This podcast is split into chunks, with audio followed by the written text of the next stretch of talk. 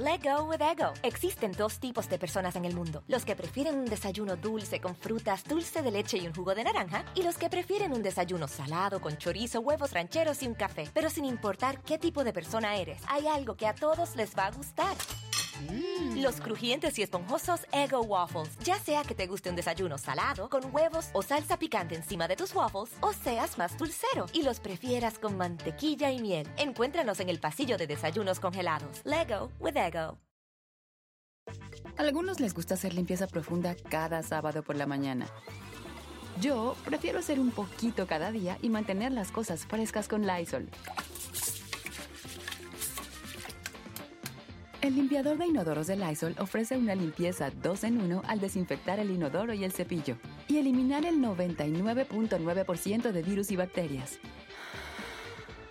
No solo limpies, limpia con Lysol.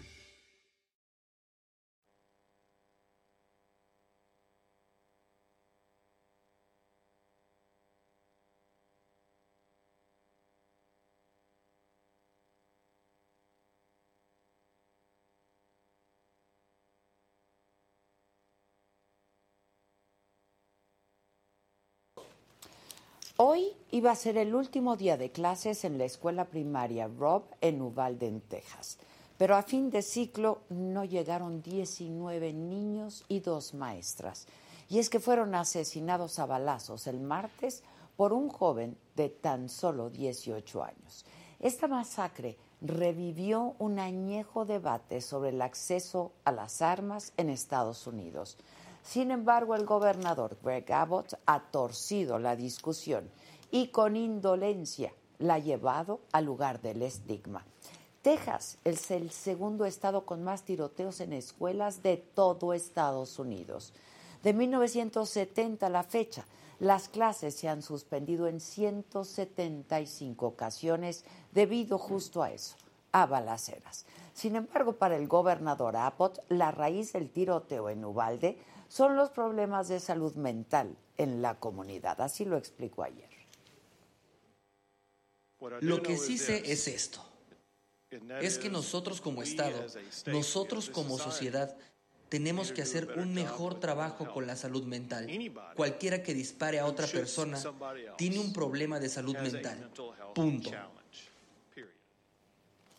Para Abbott el problema es de salud mental y no que su Estado tenga una legislación que él mismo aprobó y celebró, con la que comprar armas es como ir a comprar caramelos. No es necesario ser mayor de edad, no es necesario tener una licencia, vaya, ni siquiera hay que acreditar una capacitación. Por eso es que Salvador Ramos pudo comprar dos rifles de asalto y por lo menos 23 cartuchos para llegar y asesinar a más de 20 personas y herir a otras 17, incluyendo a su propia abuela. Cuando Abbott dice que el problema es mental, estigmatiza a todas las personas que tienen problemas emocionales, porque las pone de inmediato en un lugar de potenciales asesinos o agresores y eso, eso no solamente es falso, es cruel. Las personas con problemas mentales merecen atención y merecen tratamiento, no que se les ponga una etiqueta que nada abona a que se sientan seguros de pedir ayuda. El comentario del gobernador tuerce la realidad al dejar fuera el verdadero problema, el núcleo del tema. Estados Unidos lleva más de 200 años permitiendo el uso de armas, avalando leyes que relajan el control de su venta y abriendo la puerta a la participación política de cabilderos de organizaciones como la Asociación Nacional del Rifle. Cuando año con año 40 mil personas en Estados Unidos son asesinadas por arma de fuego, el tema del acceso no puede quedar fuera. Solo el año pasado hubo 692 tiroteos masivos y en lo que va de este año suman 213 según Gun Violence Archive. La última encuesta del Centro de Investigación revela que el 30% de los adultos estadounidenses dijo que tenía al menos un arma en casa. Desviar la discusión para colocarla en un lugar de la salud mental estigmatiza a los pacientes y patologiza la violencia armada. Es negarse a mirar que el río de hierro desemboca en la sangre y el que no afronta no resuelve. Yo soy Adela Micha y ya comenzamos.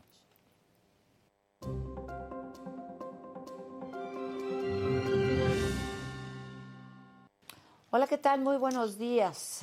Hoy que es jueves 26 de mayo, los saludo con mucho gusto. ¿De qué vamos a hablar esta mañana? ¿A quién me lo dijo Adela? Familiares y amigos de las 21 personas fallecidas por el tiroteo en la escuela primaria Rob en Uvalde, en Texas, hicieron una vigilia en honor a las víctimas. Además, el informe Bajo la Bota revela violaciones a derechos humanos de los migrantes. Va a haber de todo en otros temas. Kate Moss ya testificó en el caso de Johnny Depp y Amber Heard. Además, ya hay rumores del próximo iPhone, es el iPhone 14. Hablaremos también de la neurociencia en el fútbol. De esto y mucho más, porque siempre pasan cosas inesperadas aquí, en Me lo dijo Adela, estaremos hablando en las próximas horas. No se vayan que ya comenzamos.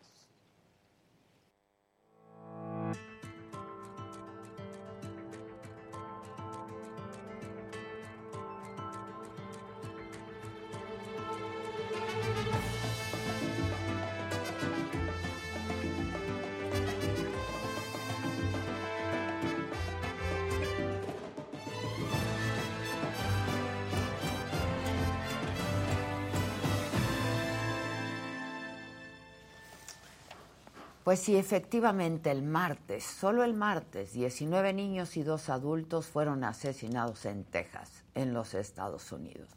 Salvador Ramos, un joven de 18 años, llegó, llegó a la escuela primaria Rob en Uvalde y abrió fuego. Usó un rifle de asalto que compró en su último cumpleaños. Disparó contra maestros y contra alumnos. Llegó la policía, de inmediato se trasladó al lugar y mató a Ramos. Antes del tiroteo, el atacante disparó también contra su propia abuela. El presidente de Estados Unidos, Joe Biden, lamentó la tragedia. En su mensaje insistió en la urgencia de la regulación de armas. ¿Por qué tenemos que seguir conviviendo con estas masacres? ¿Por qué seguimos dejando que esto pase? ¿Dónde en nombre de Dios está nuestra ética para tener el coraje y enfrentar a los grupos de presión? Es hora de convertir el dolor en acción para cada padre y cada ciudadano de este país. Es tiempo de que quienes han bloqueado las leyes contra armas actúen con sentido común. Y en la mañanera de ayer el presidente López Obrador se pronunció sobre esta tragedia y aunque hasta este momento no se ha confirmado si hay mexicanos entre las víctimas, el presidente no lo descarto. Yo quiero aprovechar para enviar mi eh,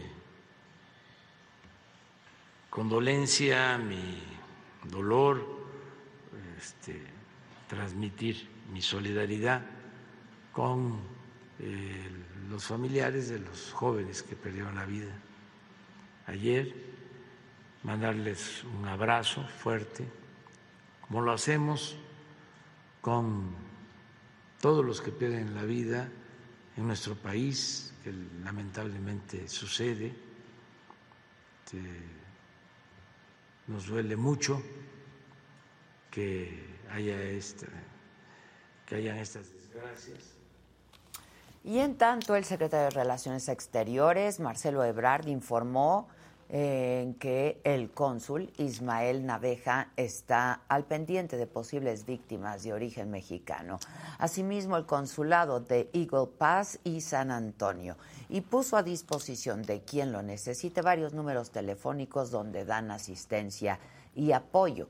El embajador de Estados Unidos en México, Ken Salazar, calificó este hecho como un acto atroz contra la humanidad y recordó la masacre de hace 23 años. Ya pasaron en la preparatoria de Columbine. Ahí murieron 15 personas, incluyendo a los dos perpetradores. Casi un cuarto de siglo después, los asesinatos descontrolados continúan. ¿Esto? ¿Por qué ocurre? Por la disponibilidad de armas de asalto en Estados Unidos.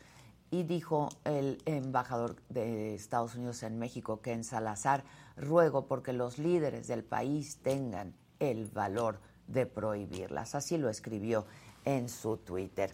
También el Papa Francisco se ha pronunciado sobre esta masacre y en la Plaza de San Pedro pidió frenar esta circulación indiscriminada de armas.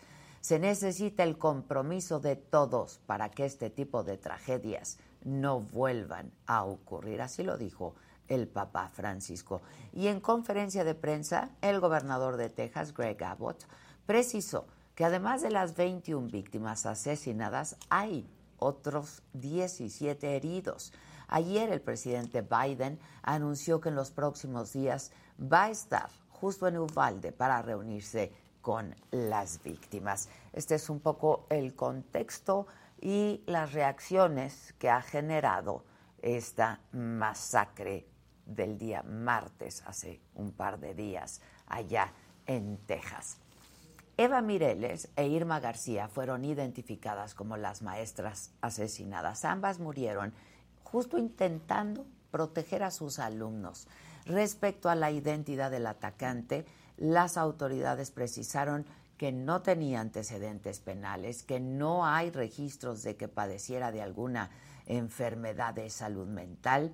A través de Facebook, Ramos había avisado del atentado contra su abuelo y en la escuela. De acuerdo con la eh, organización Everytown for Gun Safety, en promedio 40.620 personas mueren cada año por eso, por armas de fuego. Esto significa 111 víctimas cada día. En lo que va de este año, 647 menores han muerto al recibir uno o varios disparos. Y casi el triple, es decir, 1.594, casi 1.600, han resultado lesionados en tiroteos. Y bueno, para hablar de, de este tema, yo voy a hacer contacto, contacto vía Zoom con eh, Mónica Ramírez. Mónica Ramírez es psicóloga y es criminóloga. Mónica, ¿cómo estás? Muy buenos días. Hola Adela, muy buenos días a ti, qué gusto. Qué triste noticia, pero, pero qué gusto estar ahí contigo. Pareciera, Mónica, que se quiere atribuir, no, sobre todo por parte del el gobernador de Texas, a un asunto de salud mental para eh, desviar la atención hacia allá y no tanto para hablar de este uso indiscriminado de las armas y la compra, la facilidad de compra de armas que hay en ese estado en particular? Mira, eh, yo creo que es un problema que tenemos que empezar a verlo desde una perspectiva integral. Las armas, si bien es cierto, son facilitadoras de la comisión del acto delictivo. Eh, no existe un perfil como tal, en general, de eh, pues los, los tiradores eh, escolares. Sin embargo, bueno, podemos extraer, sí, algunas características genéricas en las que pues nos vamos encontrando y a las que hemos tenido acceso, eh, dados los manifiestos que luego eh, ponen en redes sociales estos jovencitos, ¿no? Generalmente podemos hablar de jóvenes entre 15 y 25 años. Y fíjate que eh, eso que mencionas tú, es muy importante porque no, no se trata solamente de una cuestión de salud mental y no necesariamente una persona que padece trastornos mentales, no quiero, no, me voy a meter yo ya a, la parte de una persona que ya ha perdido contacto con la realidad porque esas personas son todavía menos, eh, menos violentas e incluso cuando son violentas llevan a cabo ciertos actos, eh, actos criminales productos de, ciertos delirios. Pero los jóvenes a los que hemos podido tener acceso eh, en estas historias que ellos se cuentan a sí mismos sobre cómo ven la vida y cómo se ven a sí mismos qué espera la sociedad de ellos y, qué es lo que al final del día ellos sienten y piensan que es como los ven los demás. Son personas que sí presentan en algunas circunstancias depresión, son personas eh, que generalmente son aislados, que generalmente eh, son personas que están pues ahora con, esto de las redes sociales y, los medios de comunicación, que bueno, pues eh, abrieron todo un mundo impresionante de comunicación, ¿no? Metidos en los, en los videojuegos, de manera tal que empiezan a desarrollar relaciones sociales inadecuadas con sus congéneres. Em, este tipo de, de aseveraciones que puede, como la que hizo el, gobernador, de que es que son, o sea, es el problema de salud mental, la raíz, ¿no? Eh, eh, se, se, queda muy corta, porque, insisto, si bien es cierto, sí se presentan, sí hay la presencia de, trastornos, eh, algunos de conducta, por ejemplo, depresión, como te mencionaba, aislamiento social, relaciones inadecuadas con los congéneres, vamos, les cuesta, les cuesta a los jóvenes relacionarse de una manera adecuada con, los demás.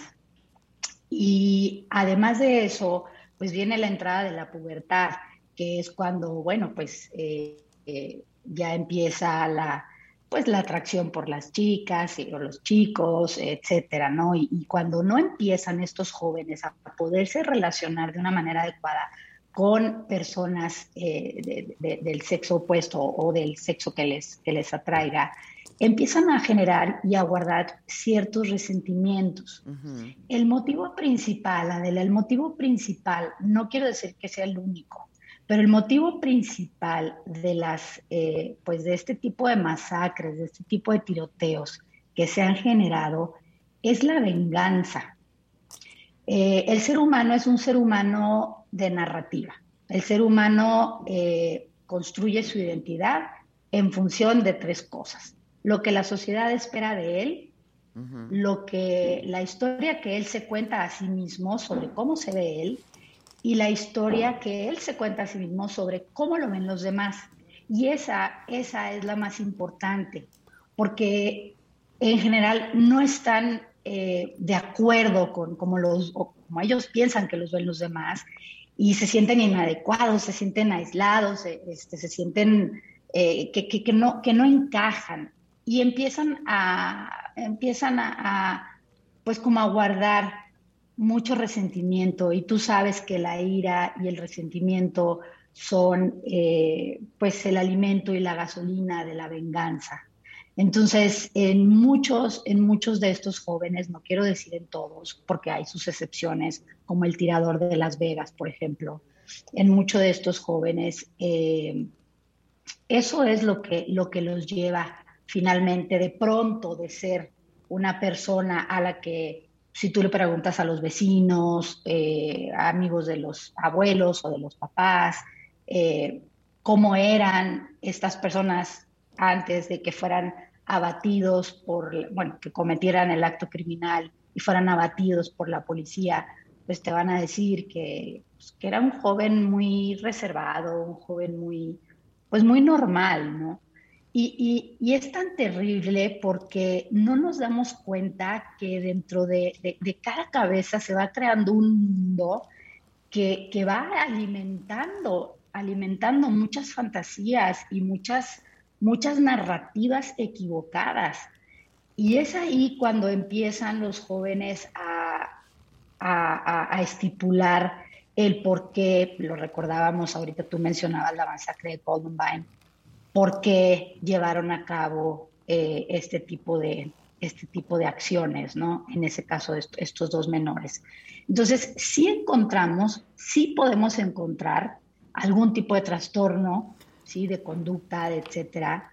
Pero las armas, el tener las armas es un facilitador. Pues, Dime, Adelante. No, es que justo eso te quería preguntar. Supongo que hay un perfil. A ver, este, Mónica, tú has elaborado los perfiles de los criminales más despiadados de las últimas tres décadas, ¿no? Has tenido enfrente al Chapo Guzmán, al Mocha Orejas, a la Mata Viejitas, en fin, ¿no? Este, pero en el caso de los jóvenes, porque estos ataques a escuelas en Estados Unidos se dan con demasiada frecuencia, diría yo, ¿no? A ver, hay jóvenes pues con resentimientos, hay jóvenes que se sienten inadaptados en todas partes del mundo, Mónica. Por supuesto. Explícame un poco el perfil de estos, de estos jóvenes, estos niños, adolescentes.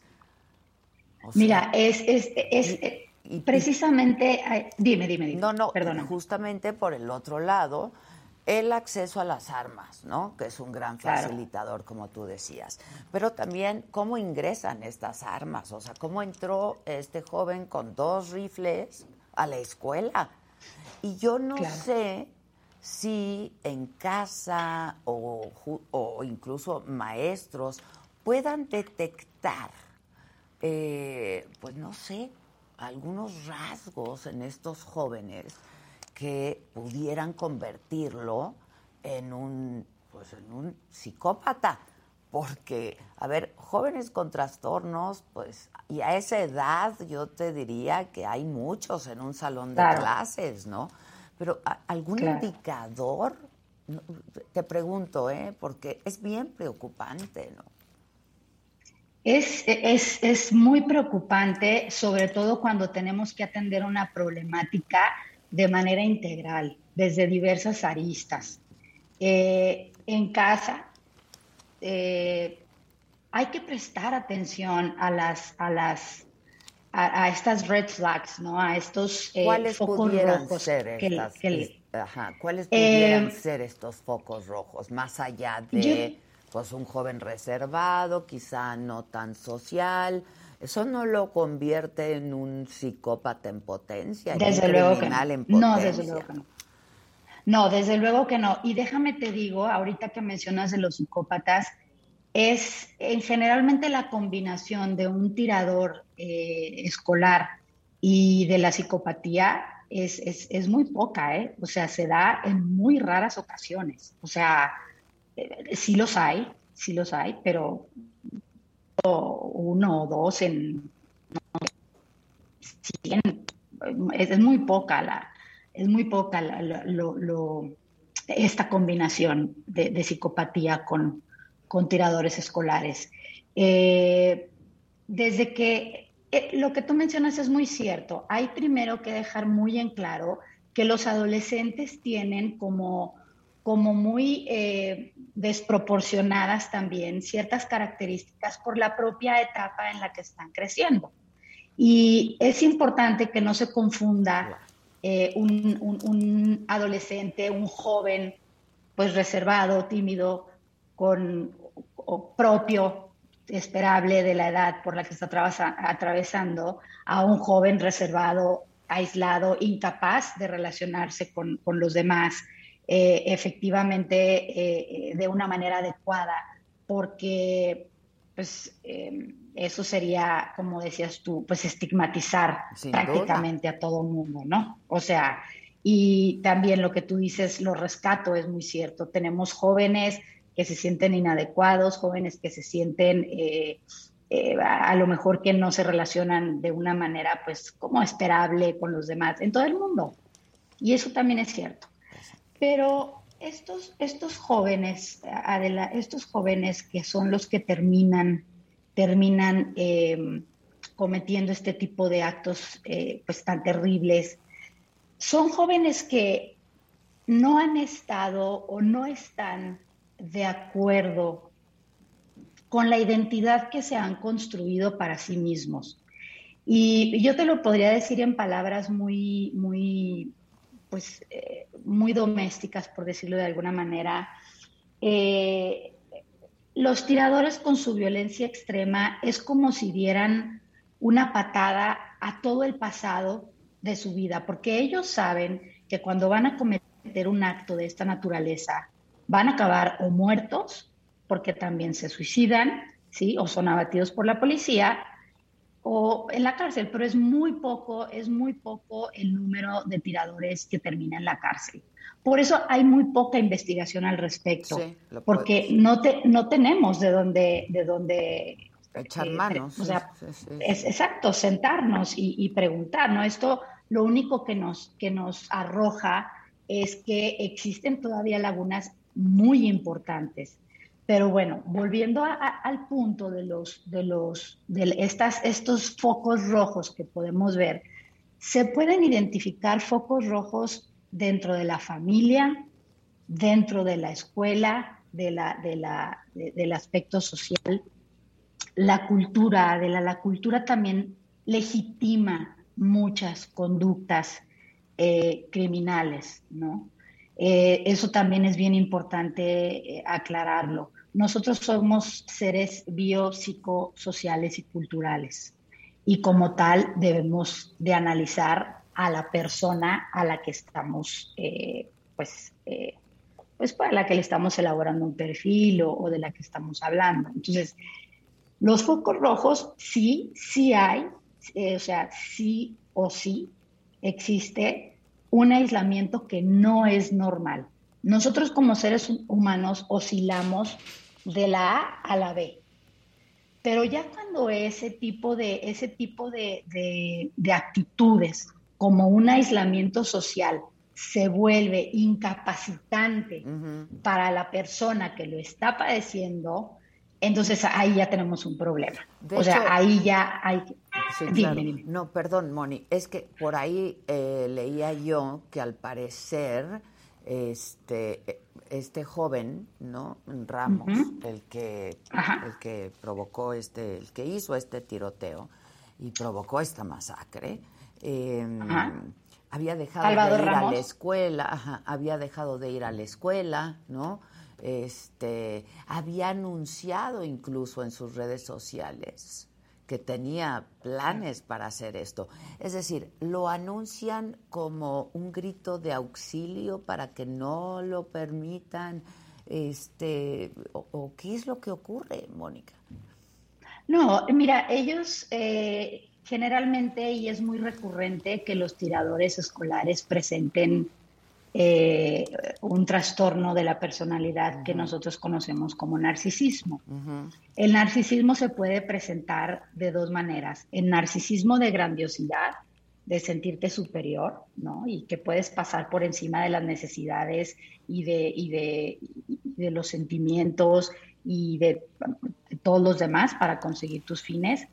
Y el narcisismo finalmente eh, defensivo, digámoslo de esa manera, que es un narcisismo en el que la persona cree que no, ah, que sus necesidades no han sido satisfechas como él esperaba o él espera que sean satisfechas por los demás, por lo tanto se siente con la, em, incluso se maneja, ¿no? Con la, con la, con el derecho moral, ¿no? de, de llevar a cabo este tipo de tiroteos.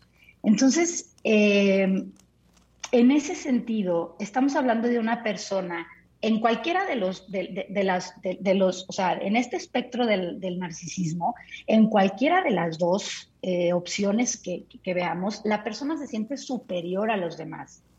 Uno, porque no le importa pasar por encima de los demás, y el otro, porque dice, el mundo ha sido injusto conmigo, el mundo no me ha tratado bien, tenemos un tirador que, eh, andaba eh, arriba del, coche y, disparando eh, a cualquier persona que se le pasara en el camino, ¿no?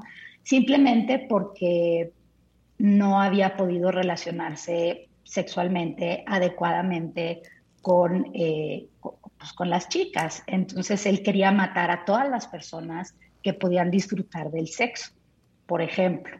Entonces, las víctimas siempre van a tener un significado eh, muy especial para el tirador. es, una cuestión simbólica.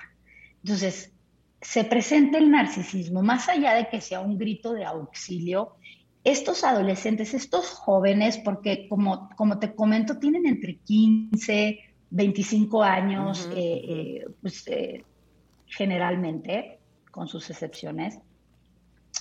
Pero, pero bueno, o sea, van, van poniendo tanto, veíamos como este último en su Instagram, en sus redes sociales, eh, suben el manifiesto. No sé si recordarás el, el, tirador de allá en, en, en Europa, en, Oslo, que también agarró sus armas de, de, de, fuego y se fue a matar gente porque eh, pues eh, iban en contra, o sea, él estaba alarmado por la invasión de los, del, de los, de los del Islam, pues, mm, ¿no? Entonces quería detener. Sí. exacto. Entonces, todos estos, o sea, los motivos varían. pueden ser religiosos por, la edad. Sí, sin duda. Pero este asunto de las escuelas, de estos jóvenes, que en Estados Unidos se da con demasiada frecuencia, ¿no? Este, Así es.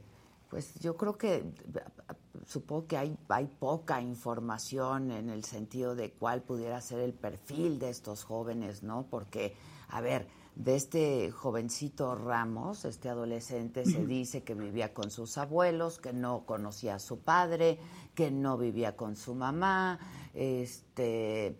Claro. Pero de estos jóvenes, pues hay millones en el mundo, ¿sabes? O sea, hay millones en el mundo este y, más allá de que era reservado o de que era pues silencioso no este ahora pues todo nos lleva a pensar que tenía problemas con la abuela o con los dos no este o con ninguno o con o con, ninguno o, probablemente con ninguno pero eh, eh, esto es lo que llama particularmente la atención no por un lado estos jóvenes que como tú dices, tienen este perfil, que pudiera haber algunos focos rojos que en casa pudieran detectarse, incluso en la escuela pudieran detectarse. Exacto. Pero tampoco son ni tan claros ni tan determinantes, ¿no? Luego hay quien habla de pues que los videojuegos pueden ser eh, no parte de los responsables generando este tipo de, de actos este pero vamos, o sea, la generalidad de los jóvenes que juegan, pues no hacen estas cosas, la gran mayoría no hacen estas cosas, ¿no? Ni las películas, ni, es decir, yo creo que ahí hay, hay muchos matices, como tú dices, ¿no? Así es, es una cuestión, es una cuestión multifactorial y es una cuestión que debe de verse desde diversas aristas. Y como yo te comentaba, eh, en casa, en casa debemos los, los padres de poder ser capaces de identificar eh, pues estos focos rojos que se van presentando, eh, el bullying, por ejemplo, es muy importante también y demás. Ahora, tú mencionas algo bien interesante, Adela, que es, sí, eso se presenta también en otros chicos que no cometen este tipo de actos. El, punto central con estos chicos es que por alguna razón, como yo te comentaba, somos seres biopsicosociales y culturales, ¿no?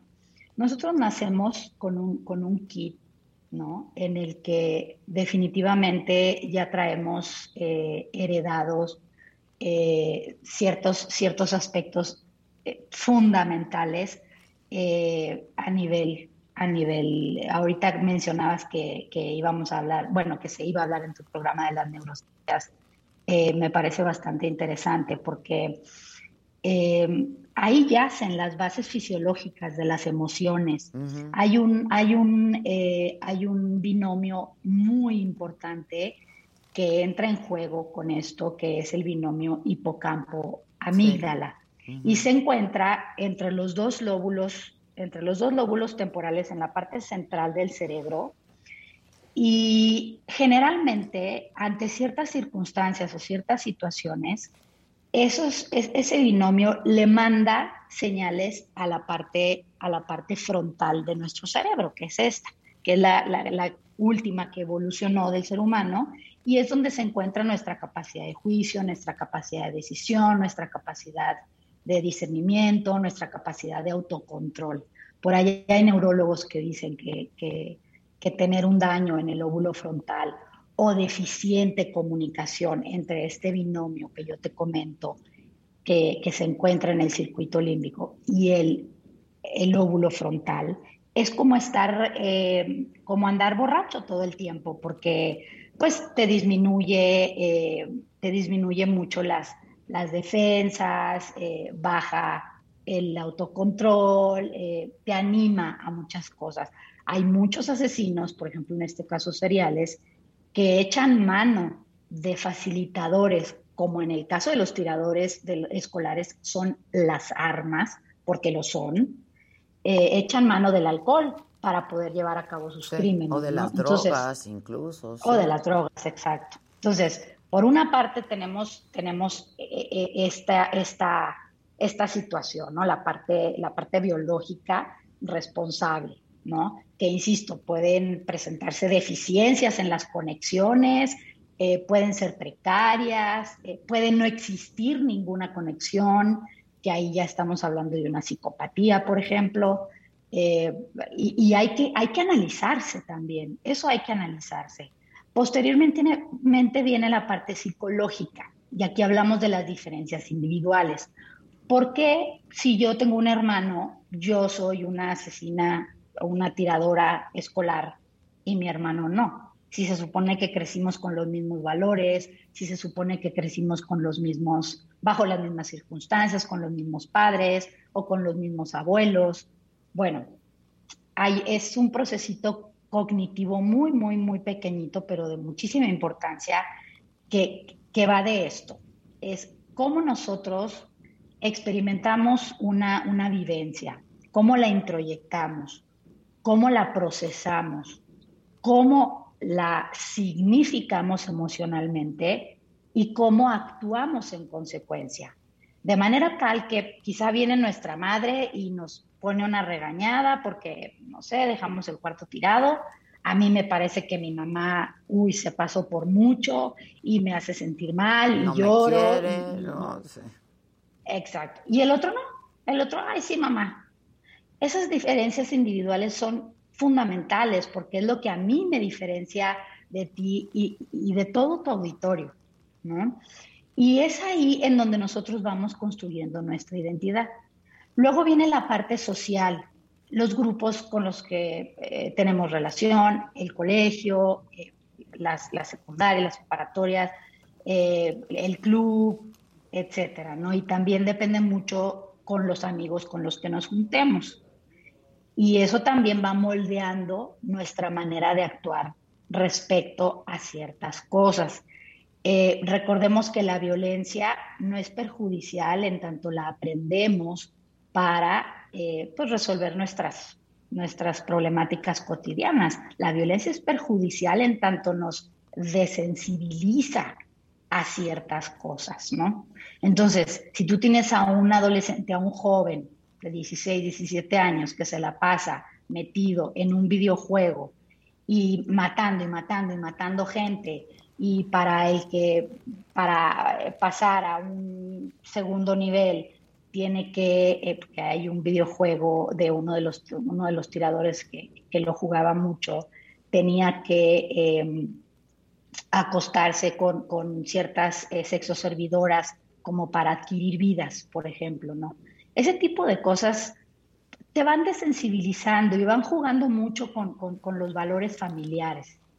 Y luego viene la parte cultural la parte cultural que, como yo te comentaba de ahorita, legitima muchas, muchas conductas.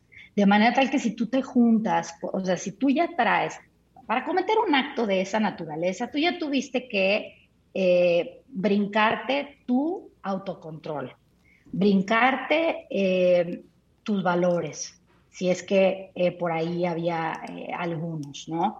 Ya tuviste que brincar, este, tuviste que dar el paso al acto ya tuviste que perderle miedo a las consecuencias de los actos.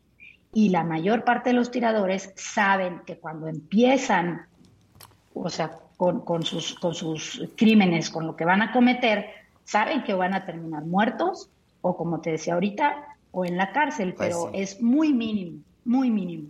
Entonces ya te tuviste que brincar muchas, muchas, muchas, muchas, eh, muchos, digamos, frenos que, que, te pone tanto tu familia como la sociedad, como tú mismo, como tus amigos, como me explicó. Entonces ya no te importa nada. Y claro que hay focos rojos que podemos ir identificando, tanto en la escuela como los padres, etcétera. Y lo importante es poder atenderlos a tiempo, porque los adolescentes y jóvenes es como una segunda infancia.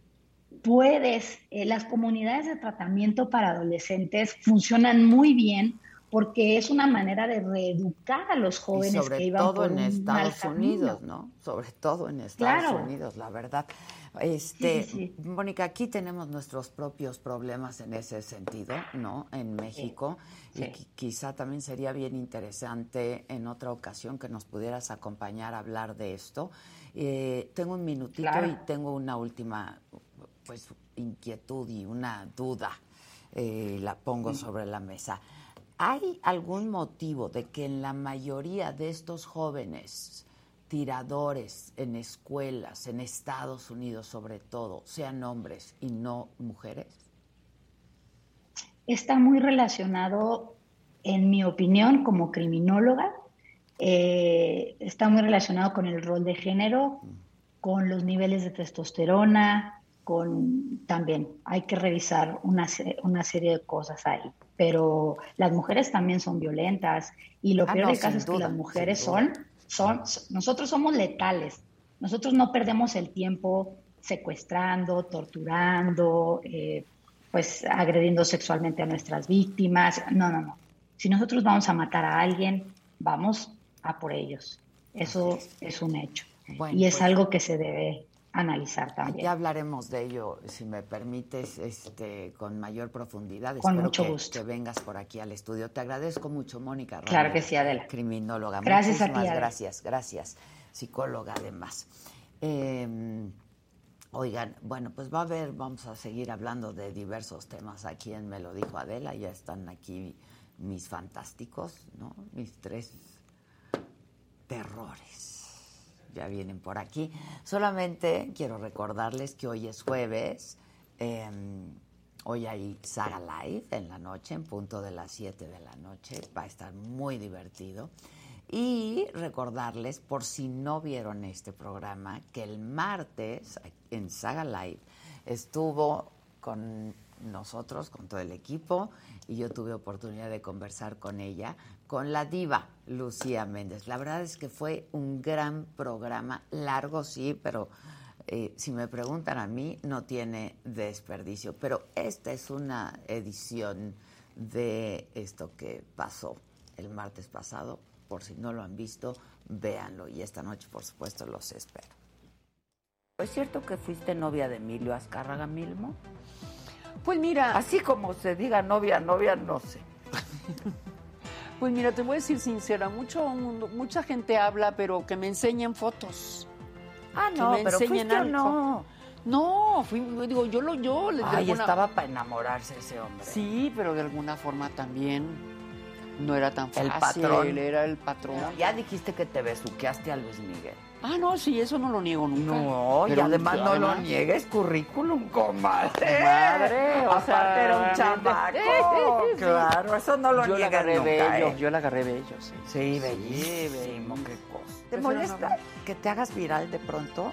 Porque aquí inició todo con Madonna. Ay, no, no, no, O sea, fue precioso. No, Todos nos cuatro años y medio jodiéndome con, con Madonna. Hace muchos años en Miami. Sí, porque me vetaron. Fue un veto injusto. ¿Por qué te vetaron?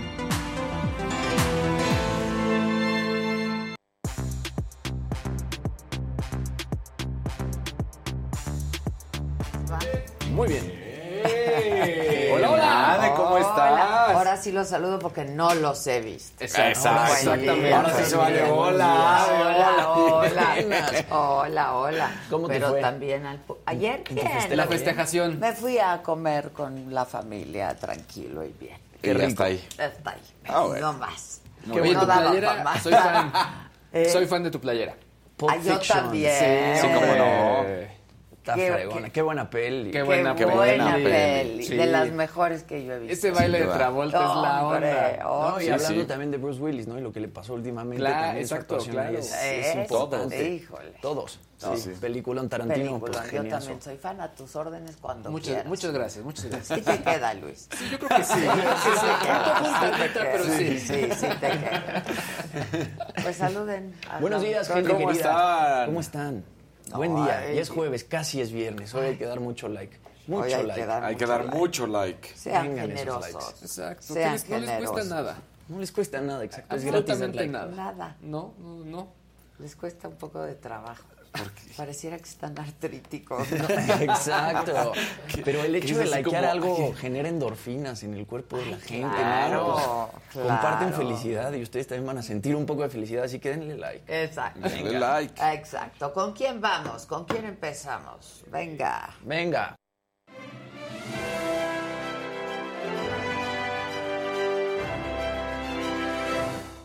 Pues otra vez, gente querida, muy buenos días. Ya es jueves, ya casi va- es y viernes. se va a poner bueno el lavadero. Y se va a poner bueno el lavadero Bueno, porque bueno. el día de ayer finalmente Kate Moss testificó en el caso de Amber Heard y Johnny Depp. Y bueno, pasó, sucedió lo que todos estábamos esperando que pasara, ¿no? Kate Moss negó eh, que Johnny Depp lo hubiera empujado de ningunas escaleras, cosa que Amber Heard Des- había mencionado. Que ella, te- que ella presenció, ¿no? Dijo que ella lo vio. Ella, ella que dijo que, que, tenía el rumor. Nunca lo ella vio, pero sabía que el ella- rumor. que ella Ah, sabía- Sabía que había Ella-. Que, dice, me- cuando vio a mi hermana cerca de las escaleras, inmediatamente lo que me acuerdo es Johnny Depp había empujado a Había, había habido un altercado entre Amber Heard y Johnny Depp y en ese momento había unas escaleras, estaba ahí la hermana y dice Amber Heard, yo en ese momento pensé que iba a hacer lo mismo que había hecho con Kate Moss y le iba a empujar por las escaleras. ok. Entonces ayer Kate Moss finalmente testifica vía Zoom y esto fue lo que dijo. Vamos a ver lo que dijo porque lo negó rotundamente.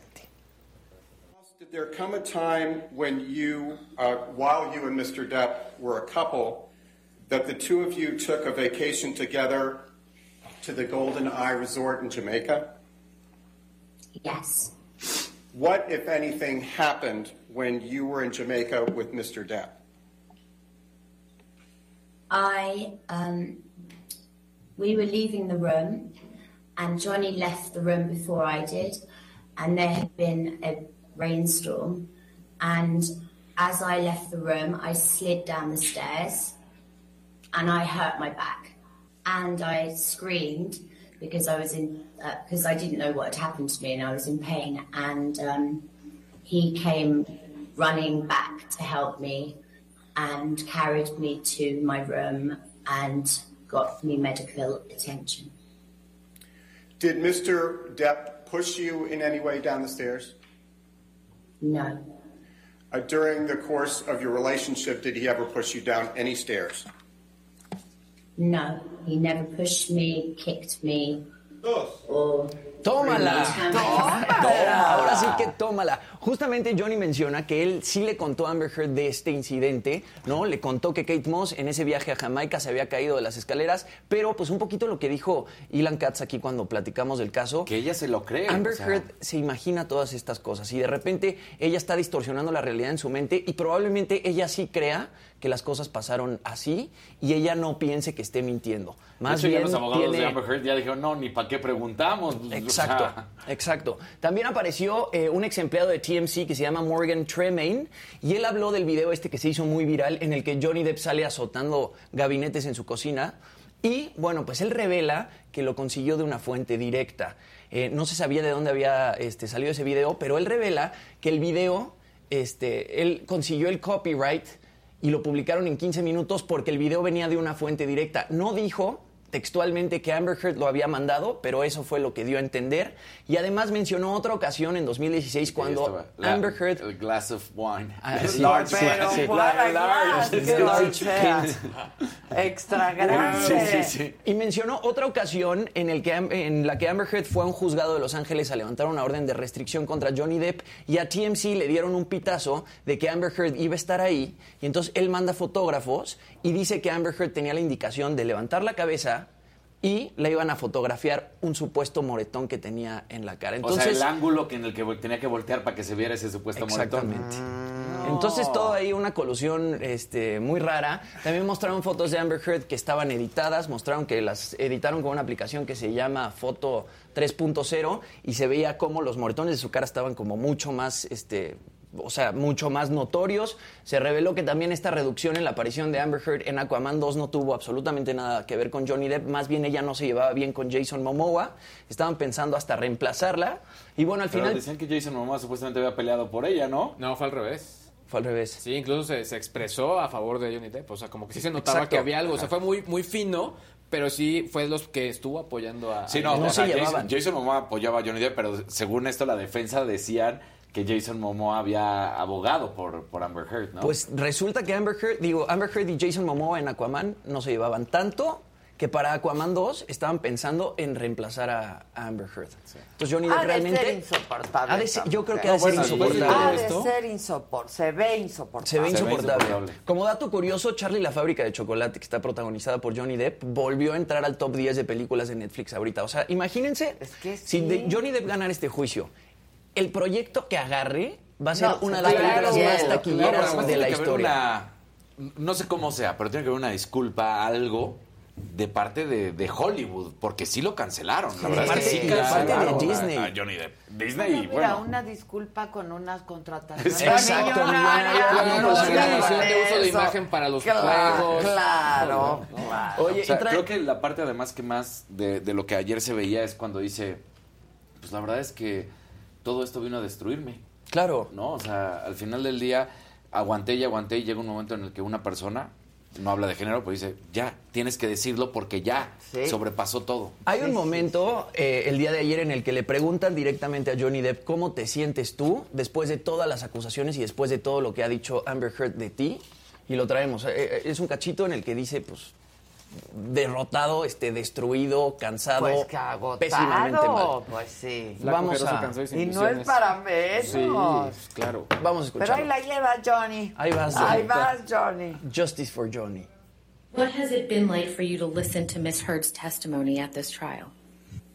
insane, horrible, um, ridiculous, humiliating, ludicrous, painful, unimaginably brutal, cruel, and all false. No human being is perfect, certainly not. None of us. But I have never in my life committed sexual battery, physical abuse, all these outlandish, outrageous stories of me and living with it for six years. No matter what happens, I did get here. Qué manejo de lenguaje de Johnny Depp. Sí. No, estaba en, en la guerra de sinónimos. Sí, adjetivos, sí. claro. Nos echamos un... Me recordó a alguien, me recordó a Pero alguien, no son, la verdad es que no son sinónimos. No, Cada uno claro. No, tiene ahí algo. Y va No. poniendo la intención clara. está muy cañón. Sí. Es Pero- durísimo. El testimonio de él ayer, eso que dice al final, este, a mí me pareció fuertísimo porque además yo creo que ella ni siquiera se da cuenta de la gravedad de las acusaciones que hizo, ¿no? Y le ves la cara así como... Sí, sí, como... A, a mí lo que me impresionó es lo que decía Como Katz, todavía ¿no? toda digna, no así como- No le va a alcanzar la vida para poder pagar esa demanda. Exacto. Sí. O sea, ¿cómo le van a hacer? O sea, al final, como tú dices... O sea, ella no tiene esa lana. tiene esa lana. Y Pues después de eso no la va a tener Nunca. Decíamos que su 8 for- millones. decíamos que su fortuna- son de la demanda que le ganó. Exacto. Su fortuna es de 8 millones, 7 de la demanda de Johnny Depp y uno de Aquaman 1. Exacto. Y eso sí todavía los tiene Y de esos Y siente que después de supuestamente- eso ni uno le va a caer. ¿eh? Nada. Ahora, ¿qué pasaría si este caso lo hubieran llevado a caso cerrado?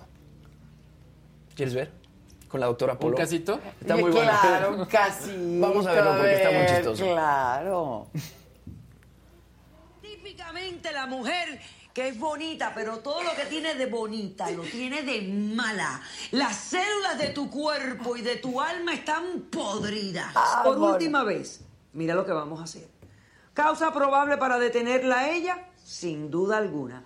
Ella va detenida hoy y va a enfrentar cargos de violencia doméstica. Sí, ya, Yo claro. voy a imponer una orden de alejamiento para que ella no pueda venir a vivir más a tu casa. Cuando ella salga de la cárcel, ella no puede venir a vivir más a tu casa. Gracias a Dios. Si tú le abres la puerta, ese es tu problema. Le estás abriendo la puerta al diablo. He dicho. ¡Qué bueno! Y al final dice, caso cerrado. Caso cerrado. La doctora Polo es lo máximo. Es lo máximo. es lo y como dice Johnny, gracias a Sí, Dios. gracias, su señor. Gracias, señora. Qué- Gracias, señora. Sí, está increíble. Pues pobre Amber Heard. Este Pues no viernes... pobre Amber Heard, porque yo bueno, creo que es lo que decíamos, le salió ¿no? todo chueco. o sea, Todo mal. Lo, todo lo mal, que sí. platicamos Se lo que- merece. Sí, se lo merece. Se al lo merece. Además, qué desprestigio para el movimiento. Claro. ¿No? Exacto.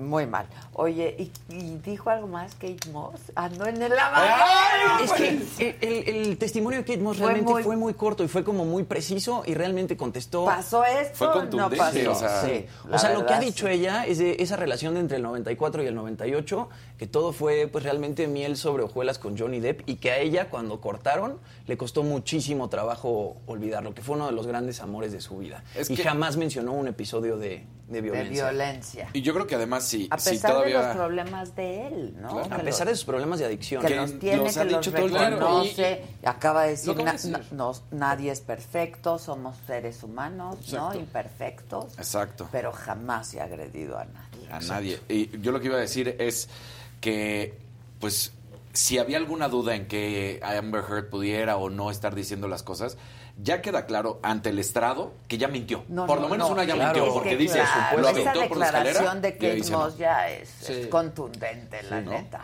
Y Ahí- lo peor es que ella misma fue la que metió en el tema a Kate, Kate Moss. Moss. Claro. O sea, no, Johnny Depp quería a Kate Moss para testificar desde un principio. La jueza dijo no, es irrelevante para el caso. Y fue la misma Amber Heard la que se metió la pata solita mencionando esto y entonces se hizo relevante para el caso y pasó lo que pasó ayer. Claro. Oye, ¿por qué era tendencia ayer Belinda? Ayer fue tendencia. Sí. Ahora te investigo.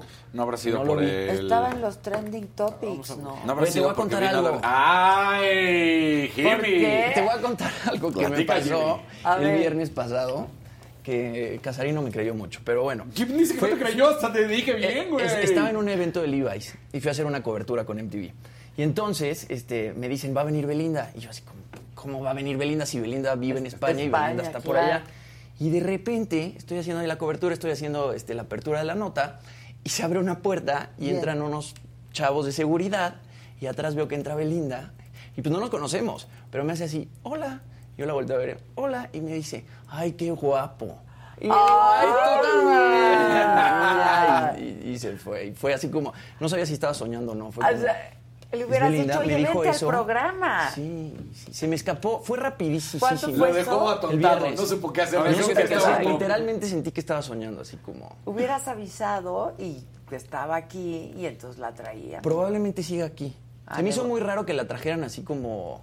Le voy a pues, escribir de forma que venga al fugaz. programa. Estaría buenísimo. Estaría Y buenísimo. se emociona, ¿eh? Ah, bueno, Estaría buenísimo. Ay, pues, es currículum. Claro, es currículum. Eso no se niega jamás. Ya lo tienes Que poner en tu dicho, pero Instagram. no tengo lana. Exa- Exacto, pero tengo un problemita, un Exacto. problemita. Ya lo de la novia no importa. exacto. Pero, ¿qué crees? ¿No? Pero, ¿qué crees? Aquí no hay billete. Exacto. Aquí tengo espacio para el tatuaje. Ah, yo creo que se hizo este, tendencia porque confirmaron la segunda temporada de Bienvenidos a Eden, que es la, Ah, claro.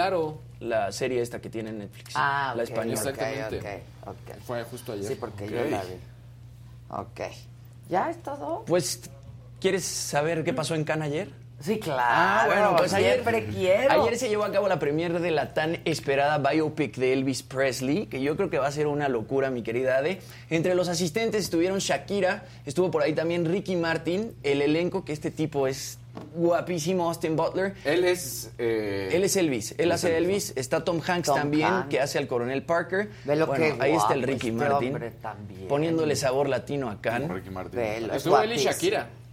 Esto ahí es- está Shakira Y también. Shakira, con un vestido guapa. extraordinario. Pensar que hace 20 años tenía el pelo largo, chinos y arracadas. Este, Sí, cómo ha Ricky cambiado Martin, su ¿no? look. Digo, Cómo cambió también Sí, Shakira. estaba por ahí evidentemente el director Baz Luhrmann, que él ha hecho Romeo y Julieta, El Gran Gatsby, Moulin Rouge y varias películas más. Entonces yo creo que va a estar demasiado bien hecha.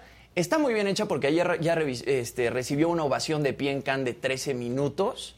Este, la aplaudieron muchísimo. Ay, me espanté. Sí, ¿no? ¿qué, pasó con eso? Vamos a, Ahí a ver están el los momento. aplausos. ¿Es productor también Tom Hanks? Tom Hanks creo que no Ve produce. cómo le aplauden. Ve cómo le aplauden y qué galanazo. Se parece mucho a Elvis Presley. Sí, sí, sí. Él sí. ya ha aparecido en películas como Once Upon a Time in Hollywood de Tarantino y dicen que fue Denzel Washington quien lo recomendó para hacer este papel. Él ya había trabajado con Denzel. Oye, y a mí ya me dijeron cómo está la película. ¿eh? O sea, no- sin darme ningún spoiler, pero me dieron una frase que fue de. oh. Tal cual. Así, o sea, alguien que estuvo ahí, que está ahí en Cannes y que vio la película, justo estuvo en esta proyección, lo que me dijo fue: es que al final demuestra cómo un artista puede venirse abajo a costa de su manager. Hijo. Claro. Entonces, eh, eh, va a estar muy padre poder conocer quizá este lado de Elvis que pues Que muchos no tenemos. Claro. Además, la misma familia dice que la historia está muy bien documentada. Ah, ok. O- Y luego pasa esto, ¿no? Que las familias con las biopics o las bioseries dicen así como, hijo, pues no quedó muy bien. Y aquí Priscilla Presley, que es la viuda de Elvis, dice que todo está muy bien hecho. ¿Y ya se puede ver aquí? No, sale hasta el 14 de junio en Estados Unidos. Creo que en México hasta el 14 de julio, un mes después. Hay una buena que yo justamente les iba a decir, de Elvis and Nixon, con Michael Shannon, que la hace de Elvis, y Kevin Spacey de Nixon. Uy, y los ves y los ves platicando en la oficina oval Ah. y hablan de pues de cómo está en ese momento la sociedad norteamericana y buena movie, ¿eh? ¿Es- Por estos dos es actores. peli? Sí, es peli. ¿En Netflix? Eh, en- no sé dónde está, pero En Paramount ahorita te la Plus. busco. sí. O en Paramount Plus. Tú que siempre sabes co- encontrar en dónde están. Es que ahorita me acordé y dije, ya había una de Elvis, porque esta es vieja, es del 2000. Ahora, ahora te la encuentro.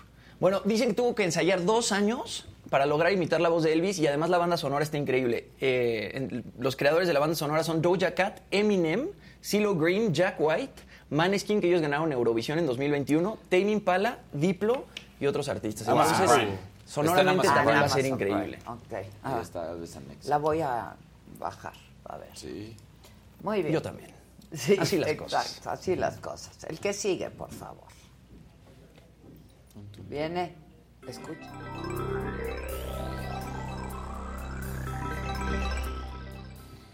Gente bonita, muy buenos días, es jueves. Eso, eso. es Con sabor a viernes. Nuestro segundo jueves acá. Y bien. Ah, y segundo, bien. ya. Y ahí vamos. Ya, enganchadones, enganchadones. Denle compartir. Por Haz tu favor. anuncio, por favor. Vamos en 2000 shares, bueno, likes en este momento. Necesitamos que lo compartan y además le den like, porque si ustedes le dan like, más gente podría descubrirnos y obviamente podamos enamorar sus Exacto, corazones. Por sí, favor. seguro sí. Seguro sí, seguro sí. Tenemos 10.500 personas eh, conectadas, pero queremos llegar a más personas. Queremos llegar, nuestro objetivo es la mañanera. Eh, uy, Más la 90 mañanera. mil traía hoy, ¿eh? Sí. 90 Yo la he visto con más de mil la 100,000. traía hoy. Sí. Sí, sí, sí. Pero sí, eso sí. sí. de medios, miren, ya quisieran Sí, estos sí, sí. en este Ah, momento. Ya sí. quisieran varios. Sí, la eso verdad. pero bueno, Estuvimos estamos monitoreando en la mañana y nadie le llega, pero a duras penas a la mitad. ¿no? Sí. La verdad, la verdad, digo, se tiene que decir. Lo que es es. Nadie Lo más lo va a es decir, lo es. tenemos Ah, que decir nosotros. monitorearon. Obvio, siempre. ¿Y no? No. Tan lejos. Perdón, pero no. Exacto. Perdón, pero no. A ver, estamos llegando en el- la etapa del año donde ya podemos, ahora sí, empezar a ver cuál va a ser el futuro del próximo iPhone. ¿Cuál es el que viene? El iPhone 14. Y lo que sí se dice, que yo le quise sacar la sopa a Gustavo Prado, pero no quiere decirme cuál va a ser el color del próximo año. Y yo tengo la noción que podría ser el tono lavanda del 2023. Ah. Ojalá, digo, Gustavo nos dirá, pero ¿por qué No lo digo? dijo, ¿verdad? ¿Cuál no va a quiso el decir, color? No quiso decir no y yo dijo. justo le, le- le escribí, oye, ya dime, no, no me No. respondió. Pero, ¿por qué lo digo? Porque el rumor más fuerte en este momento es que el iPhone Pro, que es obviamente el tope de gama de esta compañía, vendrá en esta tonalidad. Y la verdad es que en el momento que Apple no ha sacado un color del año, lo digamos que recapitulan, reculan y sacan la actualización en el color que va. Ah, Así que le- sí se han estado muy apegados en todo caso a lo que nos ha dicho Prado. Exacto. En ese sentido. Ahora, por otro lado, lo que sí están mencionando de manera muy muy fuerte es que el diseño se va a mantener casi idéntico. Mala noticia, sobre todo porque normalmente este es el año donde se esperaba un cambio drástico en el diseño del iPhone. Se dice que va a ser muy similar a los últimos dos modelos, quizá un poquito más estilizado con más curvas, pero lo que sí podemos ver es en la pantalla el, el tema del orificio de la cámara o el notch cada vez más pequeño. Sin embargo, siguen sin tener cámara oculta, cosa que otras marcas ya lo Ya tienen. lo, ¿por qué? No quieren meterse en eso. En eso no, no, no y les aquí ya viene el nuevo enchufe, ¿no? Ya No, tendría que venir. Eso todo. sería hasta el próximo, hasta el iPhone 15, tal cual, porque es lo que Ah, eh, dijeron, sería hasta la siguiente generación. Eh, que es lo que- eh, en ese sentido es bien importante porque es- tiene un año Apple para empezar a migrar el negocio que tienen de puertos con otras compañías. Porque todos los cables que se venden y todos los puertos y todos los elementos, pues obviamente es un negocio muy importante para Apple. ¿Qué otra cosa se menciona? Cámara de 48 megapíxeles, eh, que quizás no dice mucho, sobre todo porque ya otras marcas han anunciado cámaras de 200 megapíxeles. Sin embargo, lo que sí eh, maneja muy bien Apple desde siempre es eh, muy buenas cámaras, muy buena fotografía, aunque no tengan el sensor como lo tienen otras, otras compañías. Lo que sí dicen, y eso tampoco no es buena noticia, sobre todo para los que les gusta un diseño estilizado, es que el módulo de cámara va a venir más resaltado. ¿Otra se, va, se va a notar mucho más, Ah. un poquito más grueso, que dicen que incluso va a ser punto un milímetro más chaparrito, que no es nada, No o sea, es es nada, lo no lo notas, no, no lo, lo notas, notas. no lo notas, pero obviamente tendrán un gran, gran trabajo. Punto importante, no habrá versión mini. ¿Por qué es importante? Porque ellos apostaban a que la versión mini de su iPhone iba a ser como el, el- el equipo de entrada. El barato. No les fue bien. Ah, no les funcionó. Vendieron más equipos, el tope de gama, o sea, el Pro Max, se vendió mucho más que El- todos los demás equipos. Ya para qué hacen el otro, pues sí. La gente lo que dice es, me voy con el de mayor nivel ya para ir apostando a, a estos equipos. Eh, esto, ¿cuándo se confirma? Bueno, todavía nos quedan algunos meses, pero sí, en este momento justo del año es cuando de pronto sí yo no recomiendo tanto Com- cambiar. adquirir. Estamos muy cercanos a la fecha de lance. Claro. Ya son pocos meses. Entonces sí ya podrás tener el sentimiento de, chin, me compro el último. O sea, si- sobre todo si te gusta tener lo último y que Me venga el otro. al otro, Aquí sí que claro, Si a claro. ustedes Claro. les vale queso eso, dénselo. Ahora, O sea, si tienes es un iPhone equipo. 12, Sí. Eh, 13, pues ya estás en- al lado, ¿no? Pero si tienes un iPhone 12, pues igual y te aguantas un año más para el 15, ¿no? O Sí, sea, porque puede ser. sí te aguanta. Yo, yo normalmente la recomendación es eh, aguantar una, una generación. O sea, tenerlo dos años y el que sigue. Es lo, es lo que normalmente yo recomiendo. Obviamente, si tú tienes Pero la hay quien posibilidad. quiere tener el... Tenlo El siempre. último, exacto. No, yo, yo conozco gente que ya se sabe las mañas para poder estar en la línea virtual y poder adquirir. Pero bueno, se habla mucho de este equipo y siempre será muy, muy importante, sobre todo porque sí marca mucha tendencia. Y bueno, no quiero dejar de mencionar esta nota, la gente de Dyson, que la verdad, creo que Dyson es esas, esas compañías donde te dice, a ver, te vas a comprar este equipo y te va a dejar el pelo bien, lo cumplen. Te voy a comprar, te vas a, te voy a, eh, vas a tener este sistema de sanitizante eh, y, y vas a quitarte de, cualquier tipo de, de alergenos en tu casa y lo cumplen. Pues bueno, ¿qué están Yo prometiendo? quiero un ventilador, oye. Ya hay que decirle a la gente que nos manden uno, sobre todo porque... ¿Están pagando esta? No. No, esta no, esta Pues es, este es de cuates. Es información. Este es información. Pero es información Claro, que sirve. exacto. Ahora, ¿qué es lo que están haciendo? Están prometiendo que ya están trabajando en robots. Robots que te van a, pues básicamente, pues, pues lo voy a decir así, pues acomodar el súper. Oh, O sea, imagínate que llegas, pones las cosas, entonces van a poder acomodar platos, acomodar cajas, ¿A dónde de estantes, van? etcétera. Por eso quise empezar con esto diciendo, si van para allá y están en esta promesa, lo van a cumplir.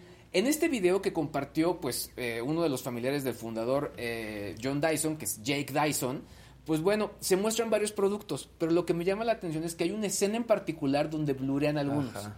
¿Qué es lo que quiere decir? Que, bueno, que mucho de esto que están sacando, posiblemente sí lo vamos a ver. Ándale. Muy pronto. Wow. Entonces, si es estas Sí, compañías que no sí podemos está perder. muy cañona, la Muy verdad. cañones. Nada más para que se den una idea, contrataron 2.000 personas eh, en lo que va de los últimos 12 meses y 250 de ellas tienen que ver con temas de robótica.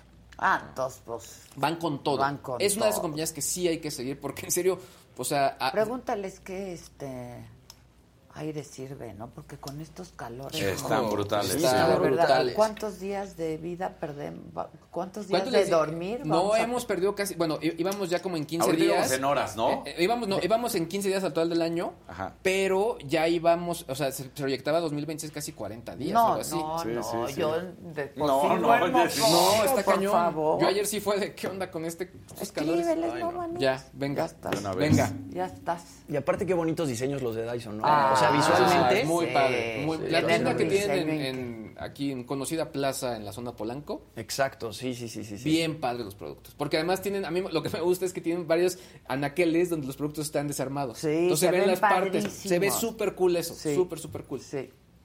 Ellos muy bien. Muy Ellos muy, y muy mejor si me dices que, Exacto. que me, La que doctora- me La doctora recomiendas. está muy contenta desde el año pasado. Claro. Como debía de ser. De Exacto. nada, doctora. De nada, doctora. Muy bien. El que sigue, por favor.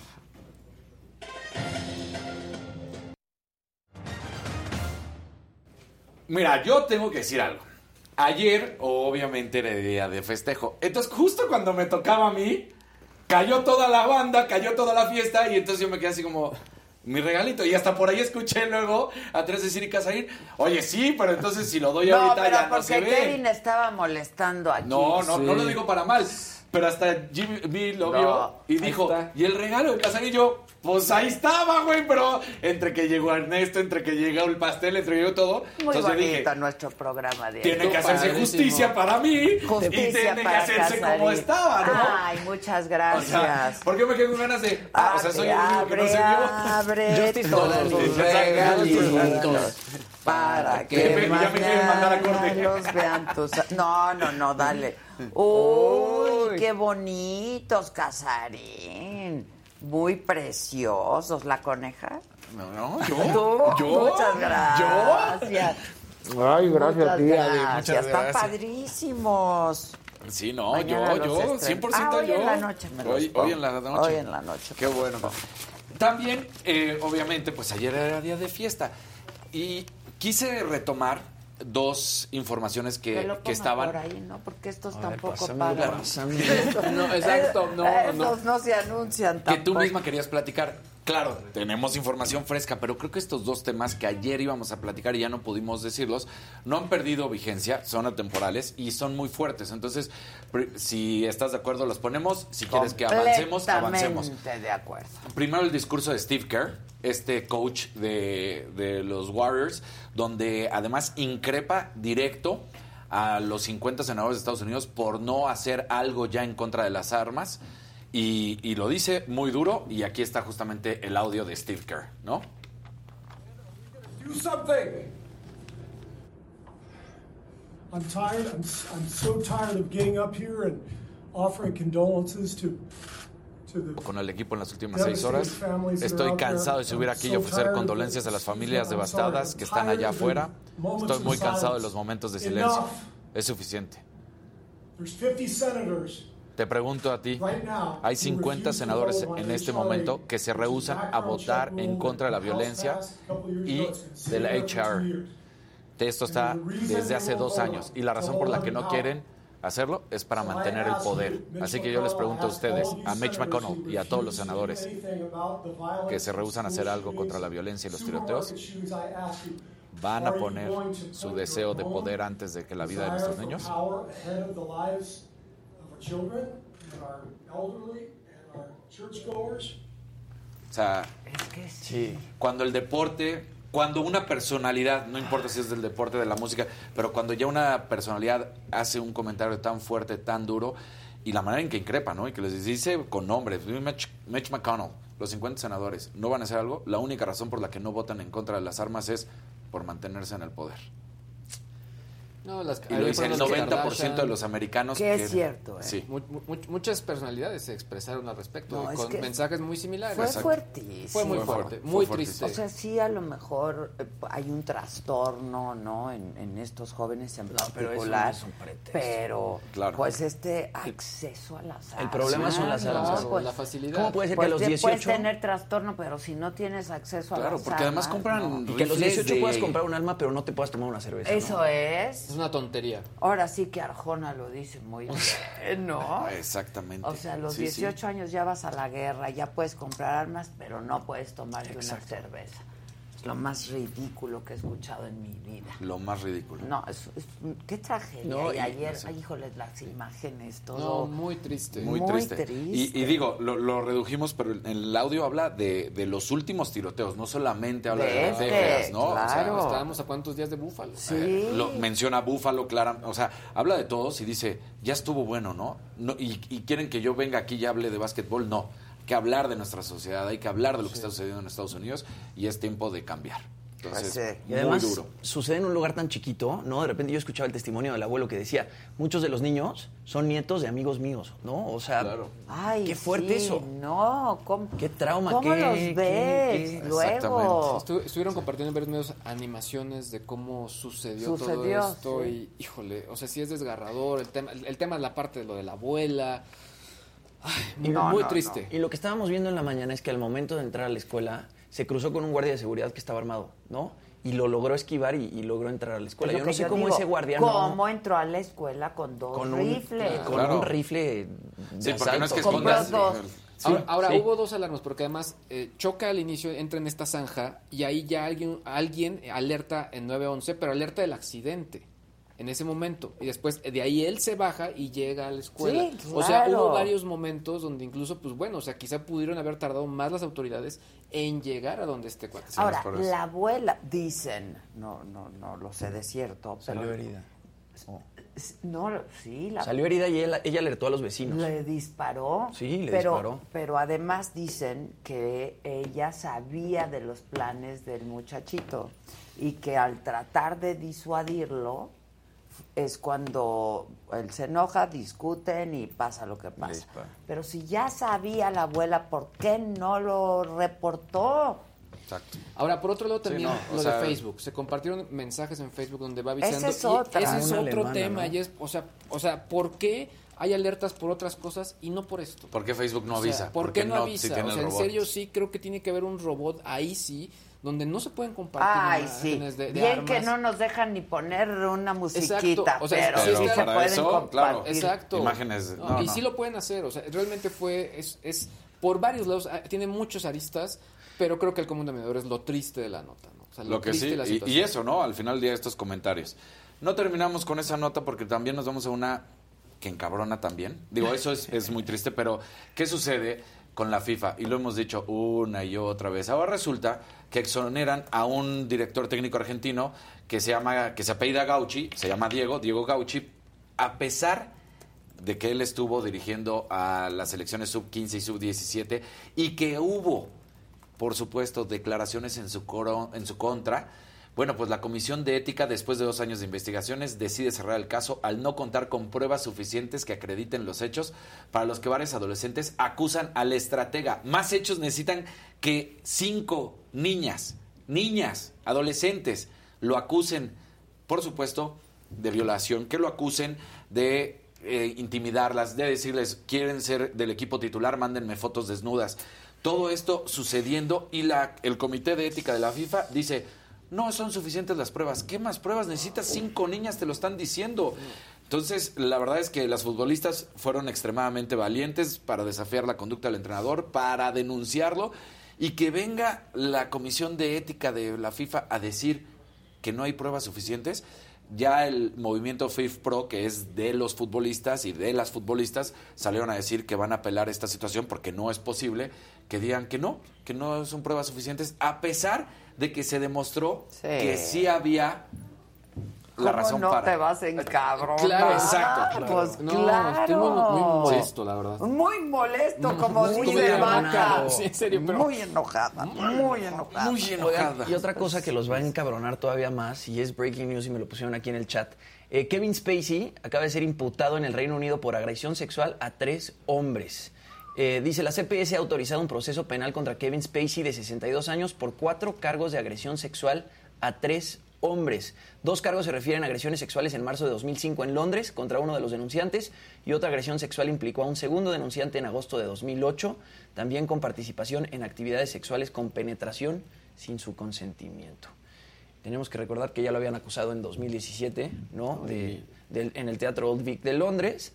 Había 20 quejas contra él pues, por comportamiento inadecuado y ahora llega esto. Entonces, pues todo mal. Que no tiene que ver, mal. pero se relaciona, pues obviamente era una de las franquicias muy importantes la serie donde él estaba. Claro, para House of Cards. House of Cards, y de ahí pues también pues la serie pues perdió todo Claro. el tipo de fandom, porque no les gustó el, el twist que, la- que les dieron, fue, fue muy interesante el cambio, pero pues sí, a partir de ahí la carrera de Kevin Spacey, pues bueno. Sí, Sí, sí, claro. Y era espectacular. Pero ahí sí, ahí, ¿no? Qué No, peliculón. actorazo. Sí. Actorazo. Sí, lo- lo que sea, pues sí, actorazo. Qué bárbaro. Pues sí. Oye, y esta, este está muy padre porque es como están avanzando la ciencia, la neurociencia para ser en específicos, en el deporte y ahorita en el fútbol. Y esto a colación porque el sábado es la final de la Champions League entre el Real Madrid y el Liverpool, que es a las 2 de la tarde. Bueno, pues resulta que, mira, estos cascos se los ponen a los futbolistas. Y entonces lo que empiezan a hacer eh, se llama Neuro 11, esta tecnología, que es un proyecto de la Universidad de Bonn, allá en Alemania, por dos doctores que además fueron eh, jóvenes futbolistas. No, nunca jugaron profesional, pero estuvieron en la cantera cuando eran, cuando eran niños y adolescentes. Y entonces resulta que el principio científico utiliza métodos basados en eh, el terreno de juego para mejorar el rendimiento de los jugadores del equipo de Liverpool, del equipo inglés. Eh, se sofoca más en la forma de transmitir el papel que juega el cerebro en el rendimiento deportivo, orientado a objetivos, el punte de enfoque y con estos, pues lo que hacen es que están viendo, en pocas palabras, cómo funciona el cerebro de, este, de un futbolista cuando van a cobrar. Si está un penalti o un tiro de esquina o un tiro libre. Y entonces empiezan a ver sus neuronas y sus conexiones y dicen, lo hacen como un reflejo o lo analizan demasiado y piensan. Y ellos lo que quieren es que sea de la primera. Claro.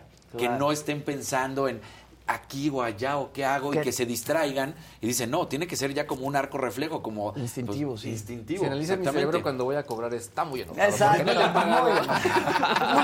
Muy Bueno. Pero resulta que, que, pues sí les dio dividendos a- al momento, porque fue el equipo que más penales cobró y fue el equipo que más eh, tiros a gol por parte de, de, eh, faltas directas, indirectas. Entonces, pues sí se demostró que la neurociencia empieza a tener un factor preponderante en el deporte. Y bueno, aquí estás en el fútbol, pero al rato se pueden ir al americano, se pueden ir al básquetbol, al béisbol. Ya son los fundamentos de que están estudiando las relaciones del cerebro cada vez que van a hacer. Porque además era todo, no solamente si les daba felicidad o no, sino esas conexiones cerebrales de cómo se hacían y el arco reflejo, ¿no? Entonces dicen, tiene que ser incentivo, tiene que ser de primera y no que se distraigan, porque cuando se distraen pierden el foco y por eso pueden fallar. Ya. Entonces, La compañía SAP. interesantísimo La compañía SAP, justo cuando en el último campeonato de, de Alemania, SAP es- son alemanes, utilizaban sensores en el cuerpo de los jugadores para determinar obviamente distintas jugadas y tendencias y obviamente generar patrones. Pero entonces cuando pierden en el mundial pasado decían, ah, pues ya se les cayó el, el, el zap. El zap. Ah, Y ya les claro. jaló también Claro, la dinámica, ¿no? Claro, claro. sí. Entonces, pues Está bien interesante. Está bien interesante Está bien porque ya, ya va más allá. Si en sí ya sabemos que los futbolistas de hace 20 años, no 30, no 40, 20 años, son totalmente diferentes a los de hoy porque ya son atletas al 100% desde cómo comen, cómo se preparan, eh, la- el cuerpo físico, cómo lo van haciendo, pues si ya ahora también están viendo las conexiones neurales para que funcionen mejor, bueno, Está muy, ¿No? muy interesante, la neta. ¿no? ¿cómo ves? Aplicable a muchas cosas. a muchas claro, cosas, claro. Es- claro. Es, como la base para Sí. el arranque. ¿Cómo, cómo- esta evolución de todo a mí Claro. de- no deja de sorprender. Y rápida, ¿no? Sí. Pues ahorita que decías del, o sea, la ciencia y la tecnología muy cañón, ¿no? ahorita que decías de un robot que te va a acomodar el súper y, ¿no? Está muy Sí, cañón. O sea, Sí, ¿cómo? sí, sí, sí, sí, tal cual. Era, era cosa de los supersónicos y ahora ya es cosa... A, a mí lo De que los supersónicos, sí. a mí lo que me llama la atención en este sentido sí es que se mantiene el futbolista, el ser humano, pero le ayudan con la tecnología, claro. ¿no? Entonces no es que ya vaya a haber robots futbolistas, pero sí va a haber un futbolista que le no sé, igual y pasa, le dicen, le vamos a poner un chip para que haya mejores A nivel conexiones. médico, obviamente, también falta muchísima investigación para el cerebro. Claro. Ah, o sea, y creo que eso es, la- es una parte claro. impresionante Sí. también de todavía lo que nos, nos falta por descubrir y lo que se podrá hacer. Y de pronto en el fútbol, por ejemplo, son cosas tan simples como el VAR, ¿no? Que antes no existían y, y- y es tecnología que ha ayudado a que el- cosas que... Cuando se usa bien. Exacto. Cuando se usa como en México no sirve para gente- y luego hay gente que abusa del bar. También. Exacto. No Mientras confundir. semana no pasa no nada. confundir. No No confundir, exacto, exacto. confundir. Sí, La ortografía bien aplicada. Exacto, Sí, exactamente. exacto. Oigan, había unos superchats por aquí y creo que los perdimos, muchachos. Manifiéstense. Híjole. ¿Cómo, as- cómo, as- cómo así? ¿Cómo así? ¿Cómo así y cómo hacemos? Oye, ayer la banda de Adela te mandó un regalito y se nos pasó leer la cartita. Exacto, yo Es que llegó la que me fiesta. recordaran. Te la voy a leer A ver. porque está, está padrísima. Dice, queridísima Adela, un año más de éxitos, de proyectos y de seguir innovando. La banda te manda estos presentes esperando que sean de tu agrado, que te demuestren el gran cariño que te tenemos y la admiración de tus fans. Esta vez no te haremos ruborizar, solo queremos recordarte que muchos de tus seguidores hemos encontrado en este programa un espacio donde podemos sentirnos a gusto, en confianza y como si estuviéramos en familia. Muchas felicidades, sigue conservando esa chispa y ese carisma, pero sobre todo ese corazón y esa pasión que tienes hacia la vida y tus proyectos. Que las metas que te propongas sean cada vez más grandes, así como tu perseverancia y esfuerzo. La banda, la banda de Adela, Alexander Rosas, Edith Magaña, Eva Alavés, Magali López, Rocío Landeta, Sandra Nazar, Virginia González Chavarroc, George Israel y Artemisa Núñez. Ay, qué bonito. Gracias, banda de Adela. Y seguimos con los festejos. Y seguimos ¿Cómo con los no? festejos, Qué claro que bonito. yes. Sí me hacen ruborizar. Casi y- 3,000 likes. Y me emociona. Vengan esos likes. Ahí va, Ah, ahí va. Ay, Ya, ya, ahí va, ya. ahí va. Además, Oye. para las diez y media ya deberíamos estar por lo menos Sí, en cuatro ya mil, son por lo diez y menos. media. Sí. Qué barbaridad, cómo se pasa el ¿Cómo se tiempo. pasa? Oye, Clau Piña mandó un verdecito y dice, saludos Adela, deben ver The Fallout.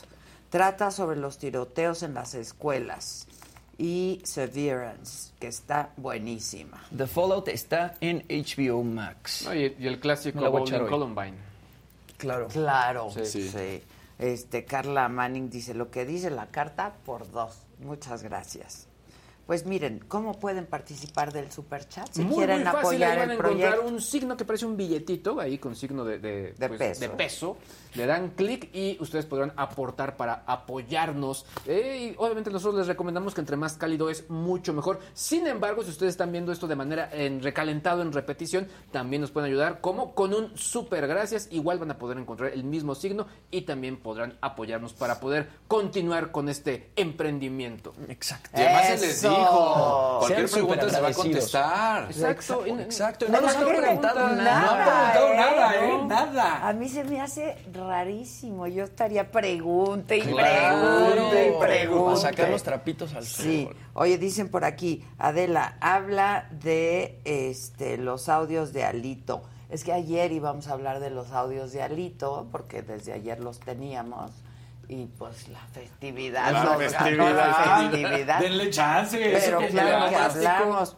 ¿Qué tal que dice a los policías, Lo- los A los periodistas. a los periodistas. pel- periodistas, Era. eh, no los No hay que matarlos, hay que. no, no hay que mata. matarlos con balas, hay que matarlos de, De hambre. ¿Qué pasó? ¿Qué No, no, pasó? Como si nos pagaras tú. Exacto. Este, y justo desde ayer le dije a Gisela que había que buscar a Lito, ¿no? Porque Sí. además hace mucho que no nos daba una entrevista, nos da una entrevista, pero pues que se explique, ¿no? Ahora, sí, claro. porque además que venga Yo esta no situación. estoy en de- la nómina del PRI. ¿Ustedes? No, No, No, Ustedes- no, no, no. Ahora, ahora hay que recordar que es una guerra esto entre campechanos. Porque obviamente es la, el ex En, la- exgobernador. en Campeche, eh, y la que filtra los, los- Claro, y es una figura los muy, muy fuerte en. Campeche, ¿no? Sí. Entonces, y donde en un, un estado donde el PRI había dominado durante varios sexenios, ahora lo pierden ante, ante Morena con, con Laida Sansores, así que se ve la guerra entre ellos muy fuerte. Que de Oye. hecho tenemos el audio, si quieren lo pasamos. lo llevábamos desde ayer, no sé si lo tengan listo. ¿Lo tienen? El hijo puta que se pase verga una verguiza. Verguiza, salvaje. Nada más te voy a dar un dato. A los periodistas hay que matarlos a balazos, papá. Hay que matarlos de hambre. Ya te lo dije. Qué padre. Papá. Papá. Nada más le faltó mi rey. Sí. O sea, O gallo. Exacto. No. Muy mal, exacto. No, no. Que nos enseñe. Que nos ¿no? enseñe. Que nos enseñe. Oye, y una pregunta ahí. ¿Hertz no va a ir en contra de quien dio a conocer los audios? Porque si ya estamos hablando de periodistas, pues sí fue contra quien dio a conocer otros audios, ¿no? Claro, Entonces, Claro. pues ¿Y, digo- y- y esos qué? ¿y esos ¿Y qué? esos ¿Qué? qué? ¿Y esos qué? ahora andan muy audiófilos.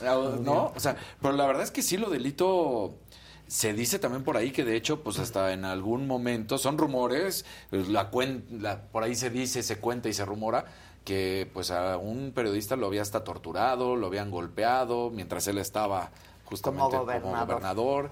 Entonces, pues que nos explique, ¿no? Sí. Para que yo sí preguntaría y preguntaría Pues y preguntaría, ¿no?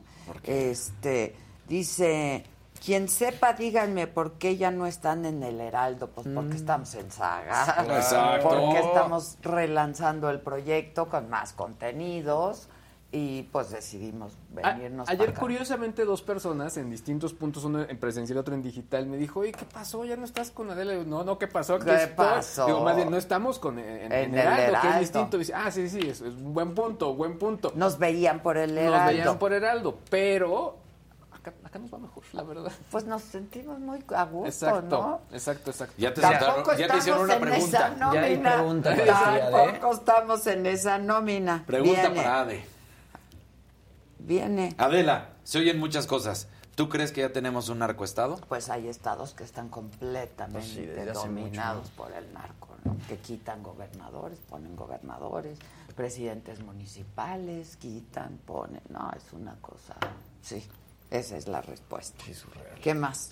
Banda, su like, pónganse en las pilas. Adela, que este año nuevo de vida esté lleno de muchas bendiciones. Un fuerte abrazo de Magali. Gracias. Abrazo, mi Magali. lindísima Magali López. Miren, si ustedes le dan like, lo que pasa es que el algoritmo Sí. hace que nuestro programa sea recomendado a más gente.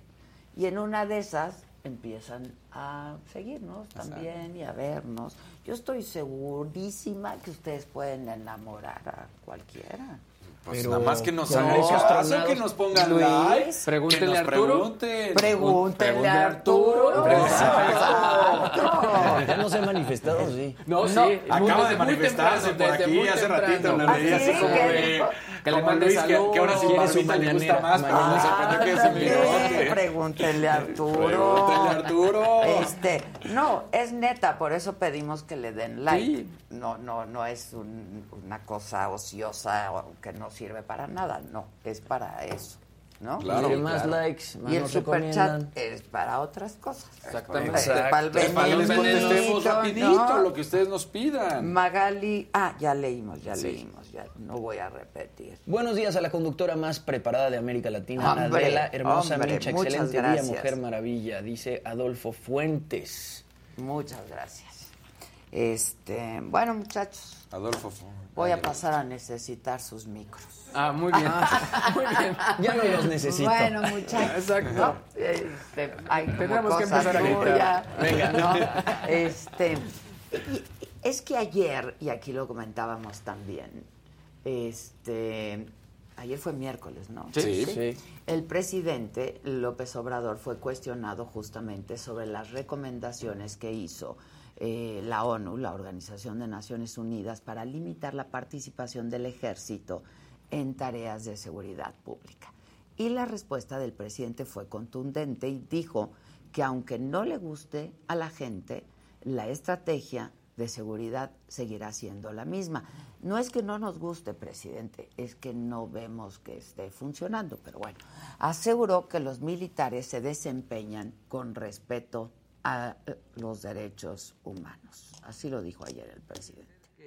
ideológicamente no nos eh, eh, guste la participación del ejército en tareas de seguridad pública, ¿no?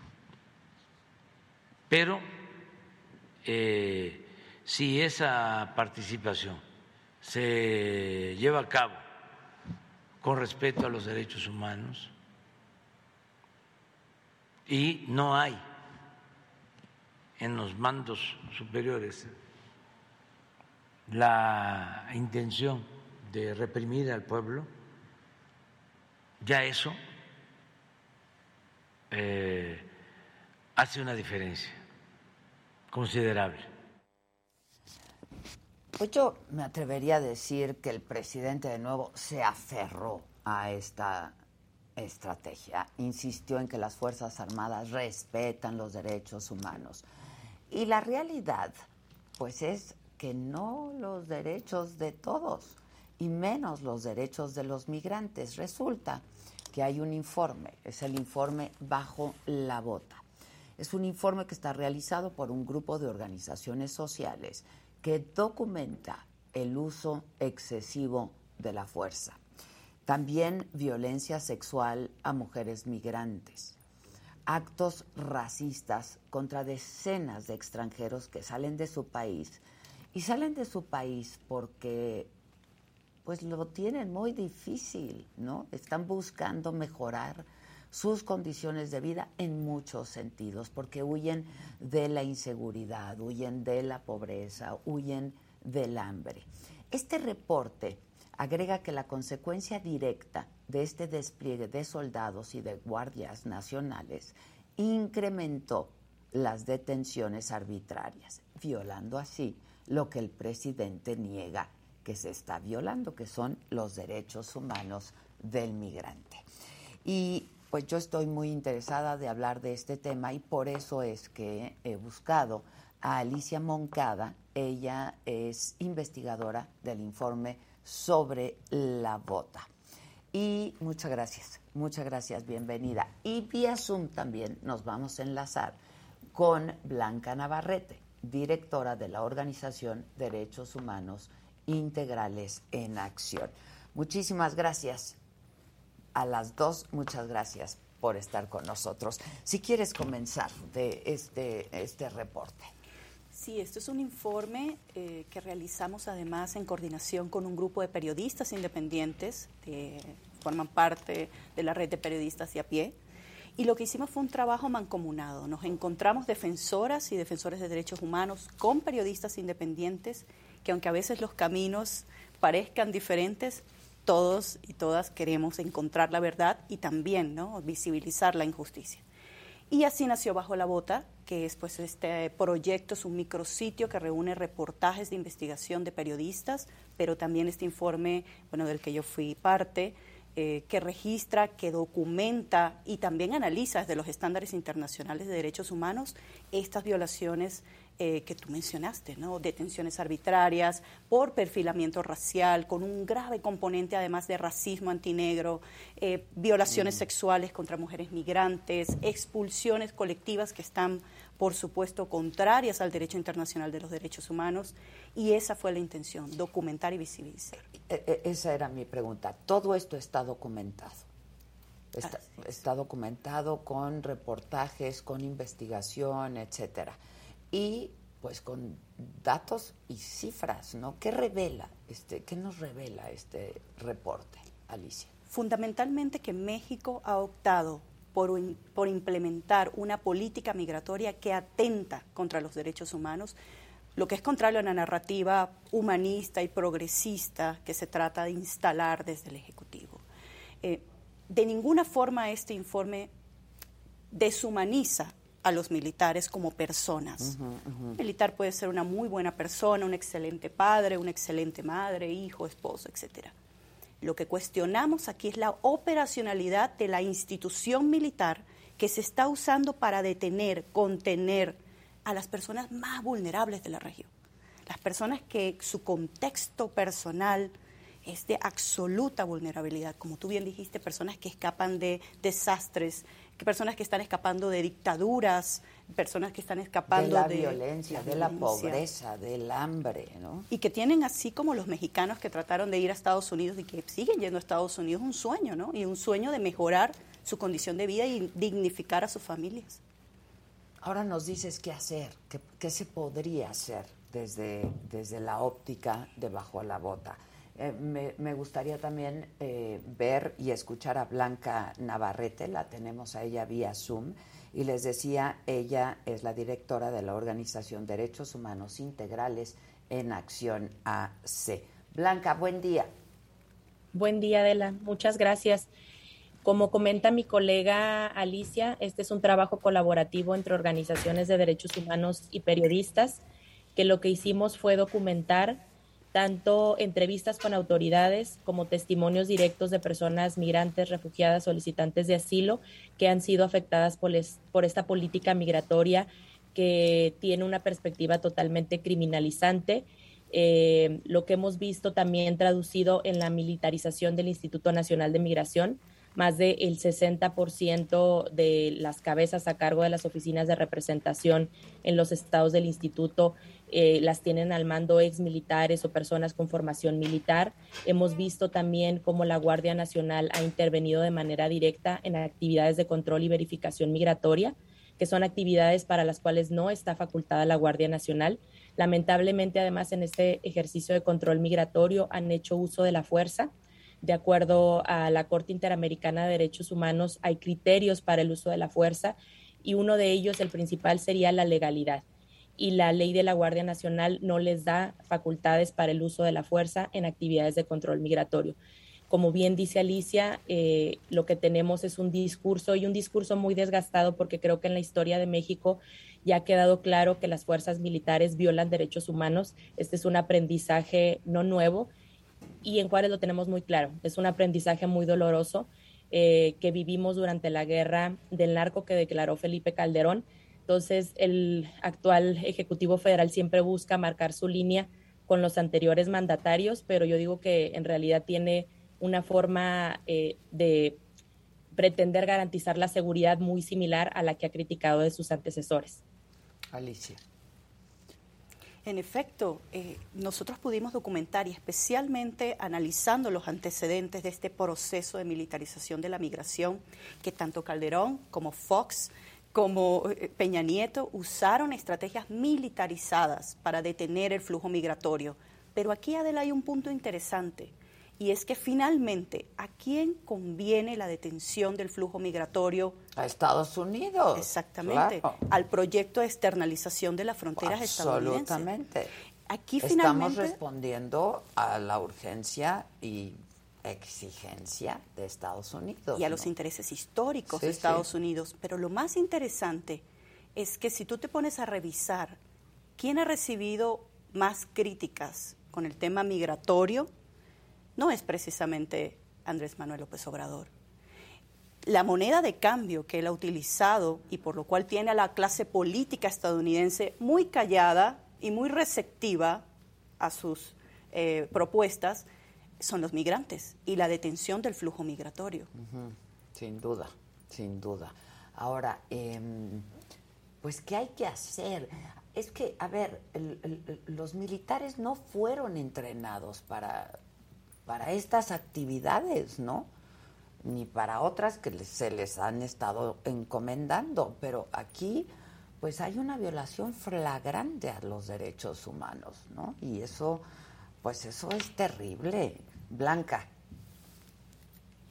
De entrada, lo que tendría que hacerse es un trabajo de investigación donde las personas migrantes refugiadas que han sido afectadas en sus derechos humanos puedan acceder a mecanismos de queja y denuncia y se hagan investigaciones exhaustivas.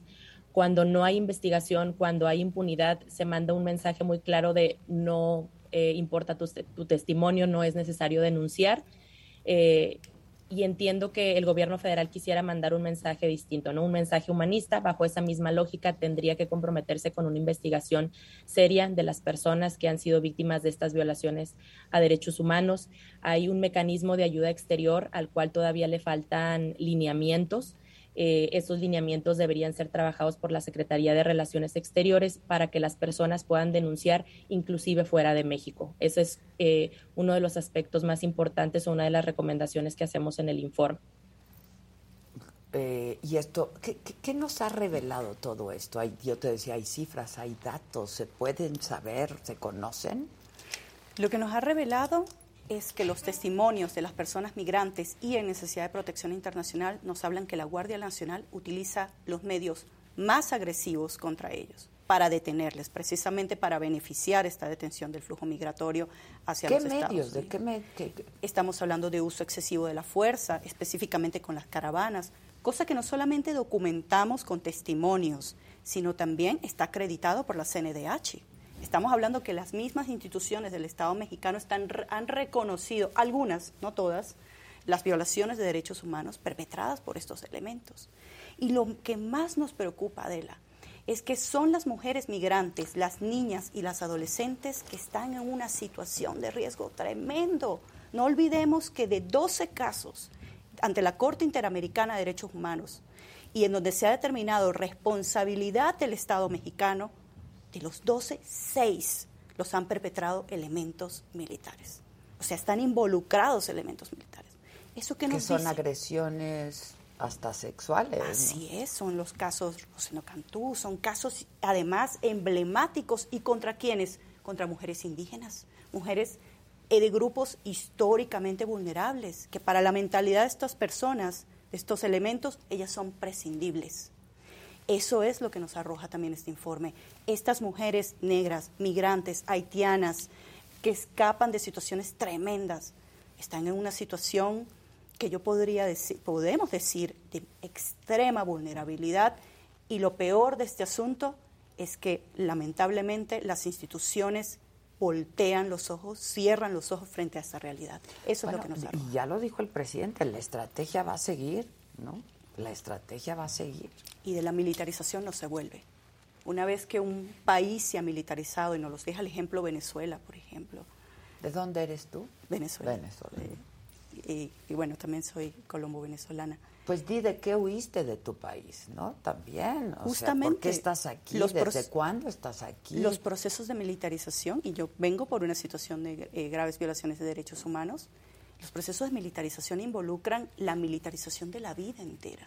Desde que te revisan en la maleta un elemento militar en el aeropuerto hasta que el militar esté en la calle haciendo labores que no para las cuales no tiene, como bien dice Blanca, ni formación ni competencia.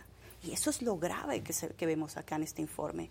Estas personas están ejerciendo labores para las que no están entrenadas, pero no hay que olvidar que todo militar, toda persona que pasa por la escuela militar, adquiere un pensamiento táctico, estratégico. Claro, son entrenados para ciertas cosas. Y que se va a llevar a la institución que tenga bajo su cargo. Es lo mismo que el pensamiento inquisitivo, rápido, audaz de una persona periodista, el pensamiento analítico basado en la evidencia de una persona que fue a la escuela de medicina. Opera la misma lógica. Claro, es la misma lógica. Fuiste entrenado para determinado qué hacer.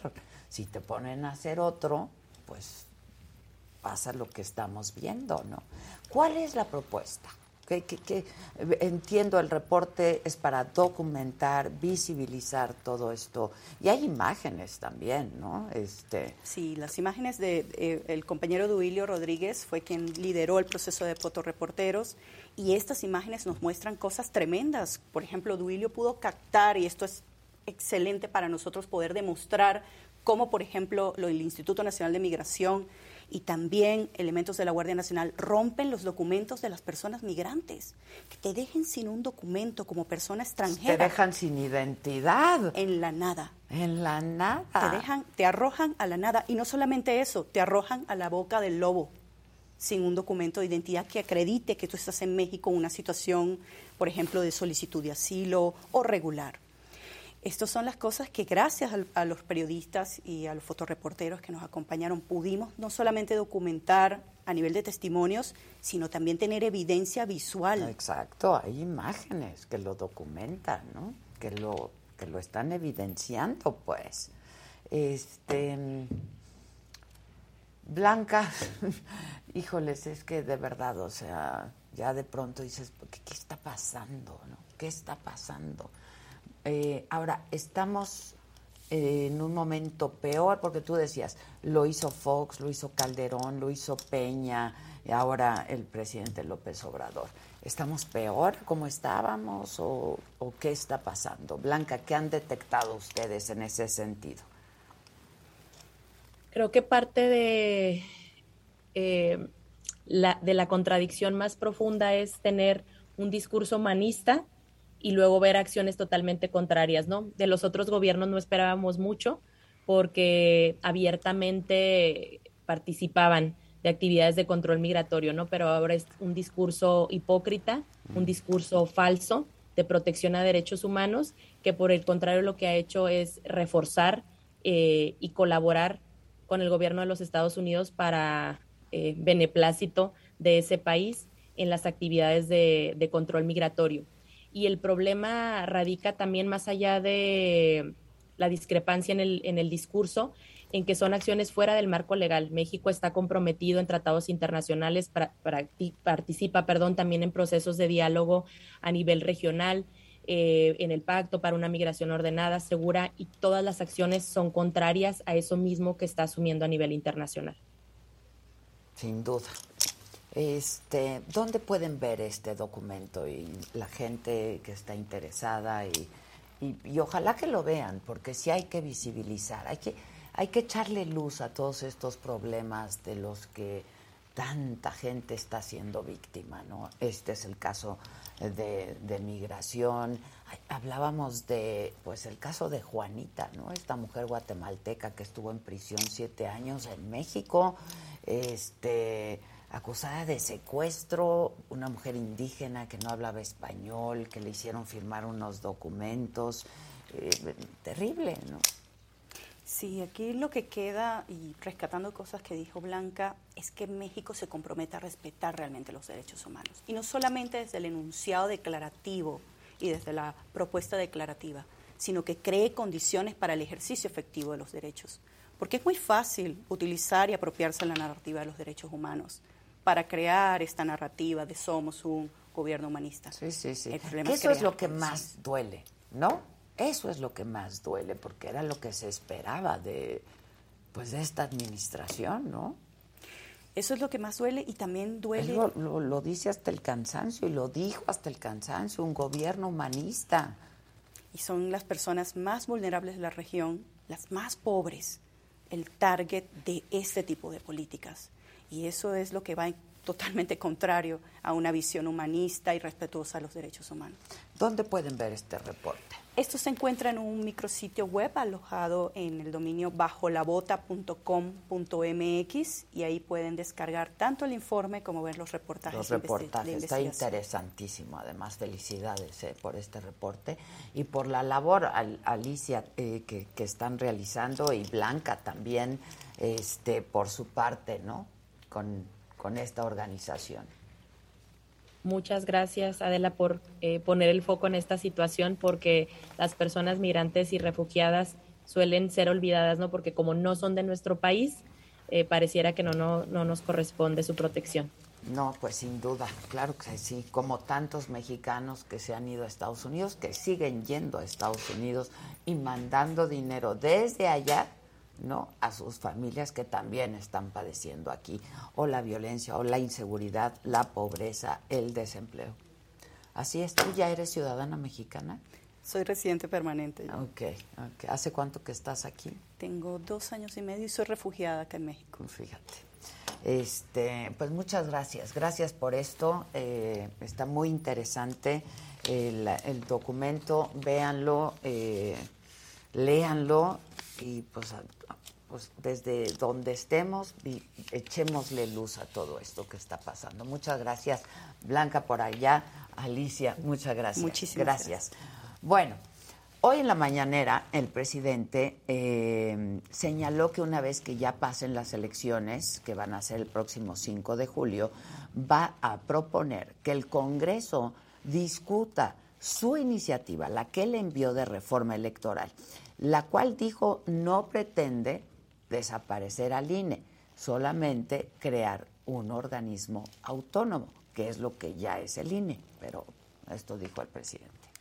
Vamos a esperar a que pasen las elecciones y vamos a hablar más sobre el tema, porque sí es eh, necesario que se abra el debate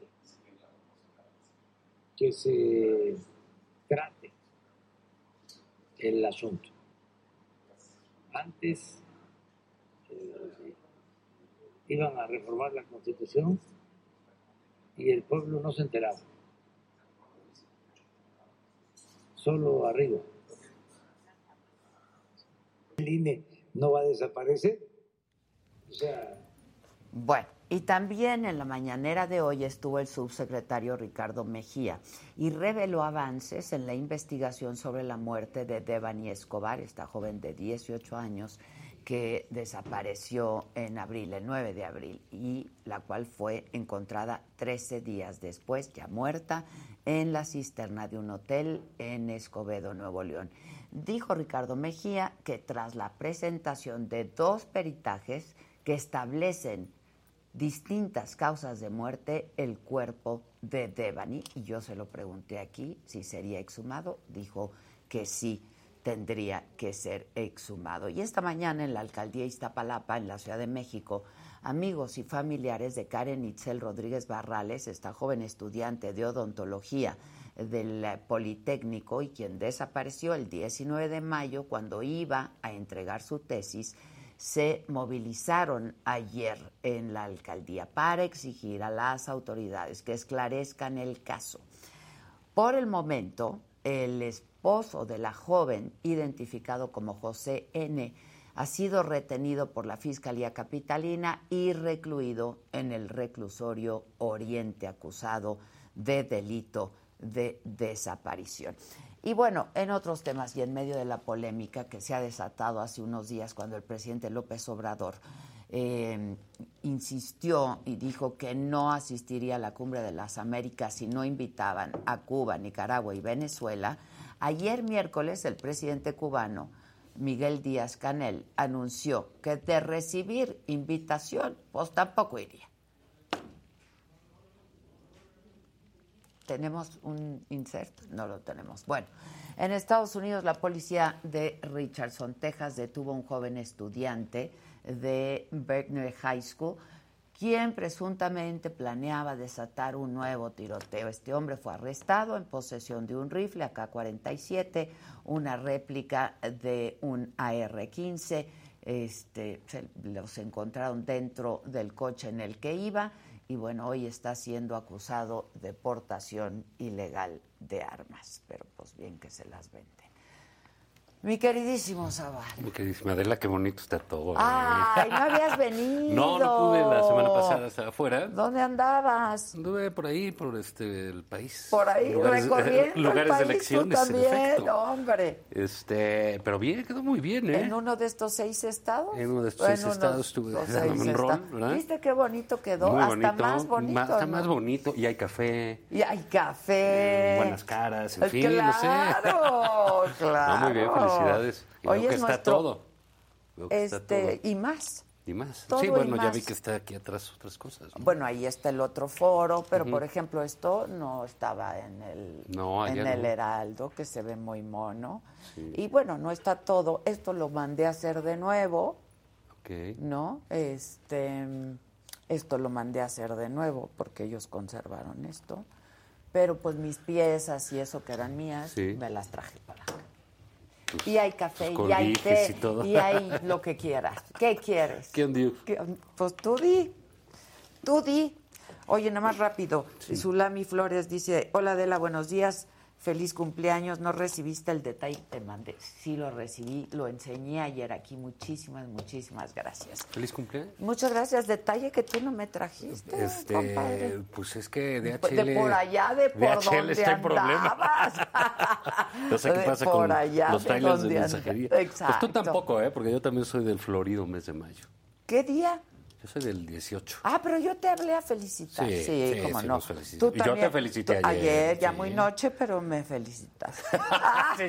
Bueno, pues tampoco va a estar uno ahí eh, desde que Dios amanece chingando, ¿no? No, vamos a darle tiempito. Pues. Héctor Rodríguez, que invité, que salude a Pa- Gaby Patiño. Muchas gracias. Bueno, ¿y qué? ¿Qué hay? Pues fíjate que... hay mucho, ¿no? Hay mucho, ¿no? Hay mucho, ¿no? Mira, yo había pensado en algunos eh, temas, ahorita le entramos, ¿no? De, de- de lo que haya, pero eh, creo que Vamos lo a que... hablar de Alito, Eh, ¿no? pa- A eso iba. Ay, o sea, sí. no podemos no hablar de, de, de Alito por muchas cosas, ¿no? Está, por supuesto, esta parte eh, ofensiva, agresiva sobre los periodistas, su concepción... Por eso matan periodistas. su- fíjate, en el país que más periodistas matan, ¿no? Su concepción del periodismo, su concepción de la política también, ¿no? O sea, yo creo que retrata a un sujeto de cuerpo entero. Papá. No, no, no, es Así, un tipejo, papá. ¿no? Es un tipejo. Creo que es el, el retrato, Adela, de una clase política. Este, no, digamos, ahora sí que Alito no está solo, ¿no? Sí refleja parte de los liderazgos en los partidos, en los que hay, en el modo de expresarse, el, el uso del dinero, del dinero público, eh, la falta de cuidado. ¿Quieres hasta- volver a pasar su insert? Para hablar. Pues sí, Lo yo creo que no está mal que, pero que- no está que mal que es- sepamos y que lo y que estemos escuchando constantemente eso, Sí, sí. porque estamos hablando del presidente nacional del PRI. un hombre que... Quiere eh, ser presidente. Que quiere ser presidente del país. eh, un hombre que mm, marca en algún sentido el derrotero de la política nacional, ¿no? Y bueno, pues no creo que vaya a llegar muy lejos, Adela, porque eh, el primer problema se presenta, creo, de, de- de una manera muy clara. Hoy, hoy lo pone este eh, Francisco Calderón en su caricatura de reforma Mm. muy claramente, ¿no? Qué bueno es Calderón. No, es ¿eh? buenísimo. Es buenísimo, la verdad.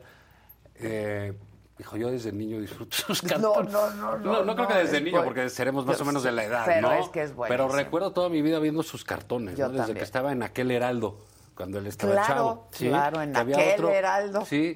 En aquel Heraldo. el de ahora. Ah, Y- saludos al Heraldo. Saludos a todos. A todos. Y eh, lo, lo pone muy claro un dinosaurio jalando a la oposición que de por sí está al borde del precipicio, ¿no? Entonces, el primer reto que hay es... O sea, no me ayudes, compadre, ¿no? ¿Qué A va a hacer el PAN? ¿Qué va a hacer el PRD? ¿Qué va a hacer este señor Claudio X González, Gustavo de Hoyos? O sea, la gente que está armando te puede gustar, te puede parecer que está bien o que está mal o que les falta, que adolecen, eh, lo que tú quieras. Una otra oferta pero y es- una otra posibilidad. Exacto, es gente ¿no? que está armando la oposición, que está poniendo un esfuerzo claro en eso. Y bueno, resulta que el PRI, el partido más desprestigiado, ¿no? Eh, bajo el mandato del presidente que lo está terminando de hundir, Alito, porque digamos, ven las elecciones y van a perder Hidalgo. Sí, sí, sí. y- Hidalgo nunca había dejado de ser gobernado por el por, PRI. por el PRI. Es la primera vez que va que- de los que va últimos bastiones. De los últimos PRI. bastiones, Y está lo va Hidalgo. a perder. Está Hidalgo, fíjate, y, y están en juego eh, también el año que entra. Está Hidalgo, está Edomex y está Coahuila. Es de los pocos eh, estados de los treinta y tantos que no han sido gobernados por otro partido. Y bajo el- el- la tutela, el mandato de liderazgo de Alito, pues van a perder este, Hidalgo. Y no creo que les vaya muy bien en otros lugares. Sus gobernadores están pactando con Morena, Murat, Sí. pues pronto va a ser embajador o algo así. Todos están haciendo eso. Y claro, pues hay... e- Es complicado, los partidos en declive, que están en todo el mundo los partidos tradicionales. Recuerdo que hace poco hablamos de las elecciones en Francia, Sí, ¿no? sí, de cómo sí, sí. se desfondaron los partidos que gobernaban el país hace cinco años ¿no? y no alcanzaron el registro. No alcanzaron el registro. Es una- es una- entonces, digamos, hay una crisis mundial de partidos este, tra- tradicionales, por decirlo de, de- de alguna manera, y creo que este señor Alito eh, pues está terminando de hundir al PRI. Eh, yo no sé por qué el PAN, por ejemplo, le dio tantas diputaciones en la negociación el año pasado, pero en fin, eso habla de los listos del. PRI y de los burros de estos, ¿no? Para la negociada. Pero sí tiene un reto el PAN. ¿Qué va a hacer Marco Cortés con su socio el PRI? En serio, ¿qué van a hacer? ¿Se- ¿Te vas a sentar eh, al lado del tipo que dice que los periodistas hay que matarlos de hambre? Eso revela el uso del dinero público este, para fines eh, eh, especiales, para decir, para sacar, para corromper eh, lo- lo- los medios de comunicación. Eso revela también el cinismo de, de- de un presidente de un partido. Eso revela también que es un hombre que no se cuida ni de hablar por teléfono. Cuando hoy en día, seas político o seas vecino, etcétera, todo el mundo Simple te está mortal, interviniendo. simple mortal. Hoy que venía escuchando a Ciro, chance te tocó, Ciro estaba hablando de esto también, y decía, este, decía Ciro, recordando a López Dóriga y parafraseando a López Dóriga, no hay persona que resista una llamada telefónica que se hace pública. Puede ser, ¿no? Porque hablamos mucha cosa, ¿no? Este, sí, o peor. Este, pero no puedes hacer esto Pero no siendo puedes el hacer presidente, eso siendo de, un presidente de un partido y expresarte así de un...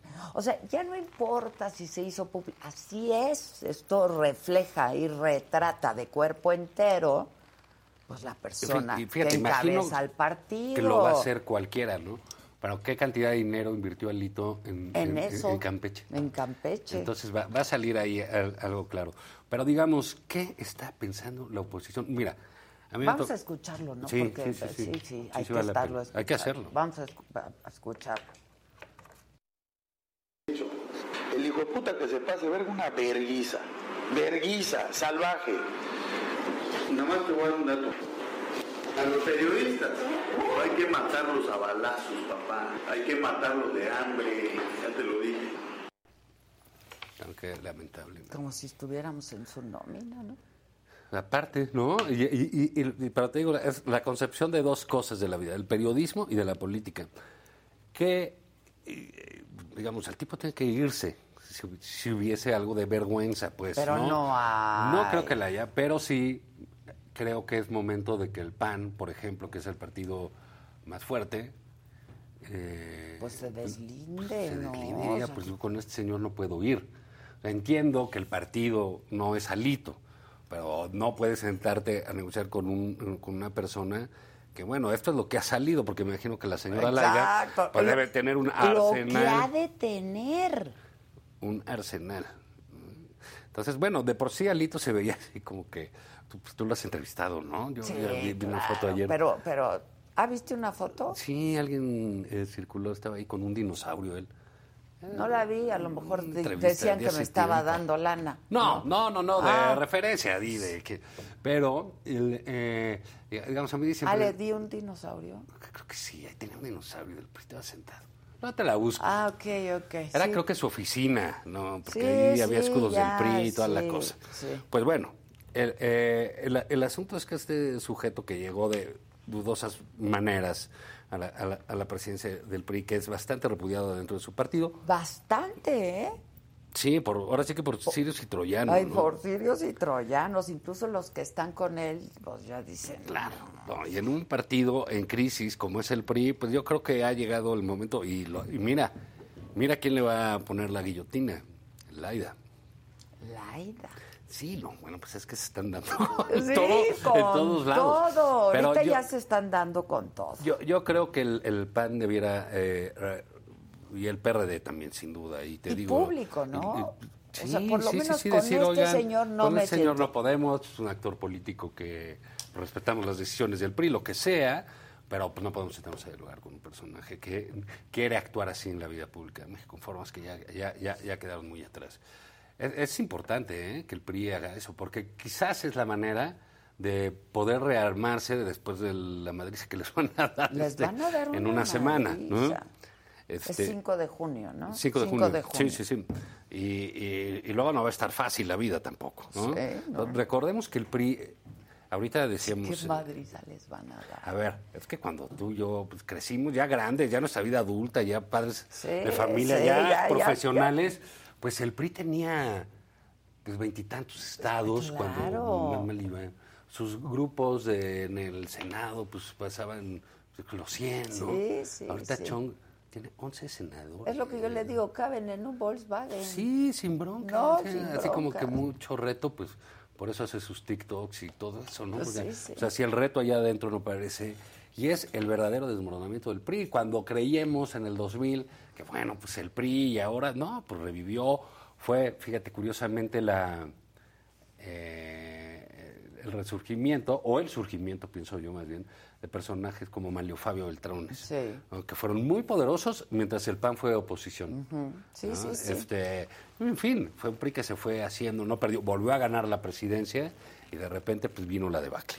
Y la debacle es clarísimo por qué, ¿no? Pues personajes así como el hito que llegaron, etcétera, son impresentables. Ahora los hay en todos lados, ¿eh? También. Bueno, no, sí, no pero no digo- tan así, ¿eh? No tan burros, yo creo, ¿no? Ni tan cínicos, ¿no? Marco Cortés es pues, chiquito, ¿no? Chiquito, Sí, pero- pero- y, y no le pasan esas cosas. Exacto. Es bastante, eh, digamos, gris en sus maneras. Pero en- no le pasan No, no, esas cosas. Jesús Zambrano, pues el PRD, ese sí cabe eh, Ta- en mi Vespa, ¿no? sí, cabe en una. Vespa. Ahí van tres, ¿no? Pero Jesús Zambrano tiene una historia Eh, tiene política. una historia política importante. E interesante, fue Interesante. guerrillero Sí, en los 70. claro. O sea, vaya, es una persona que tiene sus, eh, sus puntos. Y Alito, Al- pues, le vendía las citas de a su gente con Juan Camil. Imagínate, en, en ese, ese es Alito. Y ese es Alito el que escuchamos en las grabaciones. Molesto porque un empresario le dio este 20 millones de pesos en otra grabación. Sí, Entonces, pasada. sí hay ahí un problema. Un problema para el PRI, que va a ser, pues a lo mejor lo mantiene ahí una semana y lo tienen que quitar, ¿no? Eh, ¿Quién va a quedar ahí? Rubén Moreira, pues va a quedar muy golpeado por lo de su esposa, por lo de su hermano, ¿no? ¿Y ya viste que salió, reapareció? Sí. Reapareció el hermano. Y le dijo Caín y todo. No, Sí. no manches. Sí, abusados. Cuando los del PRI se pelean, pues una vez Es- mataron a su candidato, Eh, según sí, dicen varios, ¿no? sí. Este, sí, no, no, no, no son así de, de, de- Pues es que de tú agarrarse en el imagínate patio, ¿no? que entre hermanos, o sea, esto es Abel y Caín y Abel, ¿no? Y que entre hermanos, un hermano acusa, al, responsabiliza al otro de la muerte de su De hijo. su hijo. Sí. Sea, es que está- No, es que, miran, de esas cosas, pues uno ni cuando él lo dejó, además. Cuando él lo dejó, Él lo aparte, lo dejó de dejó, gobernador, etcétera. Y pues es muy triste, ¿no? Ese, ese, ese, ese tipo de cosas. Ya no son ni opinables. O sea, sí, ya, o sea, ¿qué como dice dices, ¿qué uno? Pues piensas? esta es más No sé, pues qué pena, ¿no? Pues, O sea, sí. no, no, no, no, no voy a meter ahí, ¿no? Pues, Pero, pero te digo, están así, está Rubén van a perder. En la- les van a quedar al PRI como partido. Después de este domingo 5 de junio, Dos. dos gubernaturas. Dos. Vivir para creer. Vivir para Algo que me da gusto, mi, mi mamá este, eh, cumplió 93 años, también del mes de mayo. Es maravilloso. Y, y está perfectamente bien. Es Pero siempre decía que quería este, que, que Dios le diera vida para, para ver perder al PRI. Pero bueno, Y le dio, mira, fíjate, le dio, mira. y, y mira, le dio vida para verlo perder, para verlo ganar de nuevo y ahora verlo con dos gobernaturas. Sí, sí, Entonces sí. está como el PAN en 1989, Sí, por ahí. sí. Entonces, bueno, hay quien te dice que no, que si le juntas los votos y los diputados, pues Y no, no súmale es y cierto. réstale, y No, no, no no, así, no no, así no funciona. así ¿eh? no Sí hay es. una lógica, hablando este, de las elecciones. Eh, sí, es cierto, ayer me decía Aguilar Camín, bueno, pues sí, la, la- criticamos que no hay oposición, pero hay competencias en algunos estados. Hay elecciones muy competidas. Sí, elecciones Entonces dices, claro, lo que pasa es que nosotros aquí en el centro, esa maldita costumbre vemos, que sí, tenemos, que ¿no? es De una decir, maldita "Ah, costumbre. no, Por eso ser- él viajó. Por eso viajo, Por eso trato de conocer mi México, ¿no? Pero fíjate, te voy a decir, Durango está competida, ganando la, la alianza. Tamaulipas está muy cerrada, pero muy... Y, y luego también hay que decir, eh, Américo Villarreal no fue al debate. No fue al debate. Es un error, ¿eh? Tere Jiménez no fue al segundo debate. Ya sé. Eh, yo, yo les decía, mira, en términos de, de debates, uno de los más malos presidentes candidatos para los debates fue Andrés Manuel López Obrador. Sí. No es lo suyo, ¿no? Faltó a uno. Y le costó mucho. Le costó mucho. No volvió a, fa- a fallar a ninguno. Podía tener. Porque un- supo un- lo que le costó la presidencia, presidencia, nada más Todo eso. sumaba ahí. Entonces iba de mal humor. ¿Te acuerdas ese en el 18 que se enojó y se fue sin despedirse de nadie? ¡Claro! Iba de malo y tú, pero estaba en el debate. Es un error no ir, no sabes qué pasa. Américo Villarreal no fue. Este, y está embajada, y está cuestionado, y está en una campaña ruda. Ahí, eh, y es difícil encuestar eh, Tamaulipas por, por las Sí, propias comisiones claro, del Estado. claro. Entonces, no hay nada seguro. Hace seis años que ganó Cabeza de Vaca, las encuestas decían que iba a perder y ganó Sí, por dos por dígitos, ¿no? Entonces, eh, tienes tiene Aguascalientes, que la va a ganar el PAN, El aunque ha sido... Ha ido cerrando Pero Morena, ha ido cerrando MC, y venían de dos tenía, dígitos sí. también y ya, ya han ido cayendo. Luego, este, eh, pues también va a haber, digo, Oaxaca, pues no, no va a haber ni competencia, Quintana Roo ya está ahí, pero hay una, digamos, ya ahí tienes tres que están, una va a ganar, Aguascalientes, igual y se le hace Marco Cortés lo que dijo el año pasado, ¿te acuerdas de, exacto. nada más vamos a ganar Aguascalientes. Sí, exacto. Pero pueden ganar Durango, que yo creo que sí, pero digo, resurgido. Entonces, ¿qué te habla? Hay, hay competencia. Sí, hay competencia. O sea, hay elecciones, se, se- se- se está Ahorita poniendo no, bien. No, no es de que ya está dicho. Y, y ahora un temita ahí que traía yo. Y entonces, las corcholatas. Vamos a hablar Vamos de a las hablar de las corcholatas. ¿no? Porque ya Es- sacaron encuestas otra Y- y- vez. pero aparte están en gira. O sea, van a, va- van a visitar los lugares electorales, etcétera. ¿Qué es eso? Es que hay elecciones, que ya se dieron cuenta que hay lugares donde no está papita, ¿no? Que te voy a decir algo, el presidente es muy popular en muchos estados. Yo recuerdo, este, te estoy hablando hace 10, 15 años, yo creo, po- quizá un poco más. Eh, esos datos no los tengo frescos, los, los- los voy a buscar. Pero sí, te voy a decir 2000, 2000 Tan y buena cacho. memoria que tiene. Sí, pero 2000, 2000 y cacho, lo, normalmente los gobernadores eran en su estado más populares Claro. que, que los presidentes. Que los presidentes en esos en, en estados. esos estados, claro. porque ten- ellos eran los que manejaban las Sí, cosas. claro. Ya con López Obrador, esta- este asunto pues sí es de locos, ¿no? O sea, presidente en muchos estados está arriba de 70. donde, donde gobierna la oposición. Y los gobernadores, si bien les va ahí en 40. Ok, pero es Andrés Manuel López Obrador. es a lo ¿eh? que voy. Exacto. Es y es el presidente. Sheinbaum no es Andrés Manuel. ni los Ebrard, candidatos. Exacto. Porque, por ejemplo, te voy a decir, hay algunos estados donde los candidatos casi ni le sacan la foto.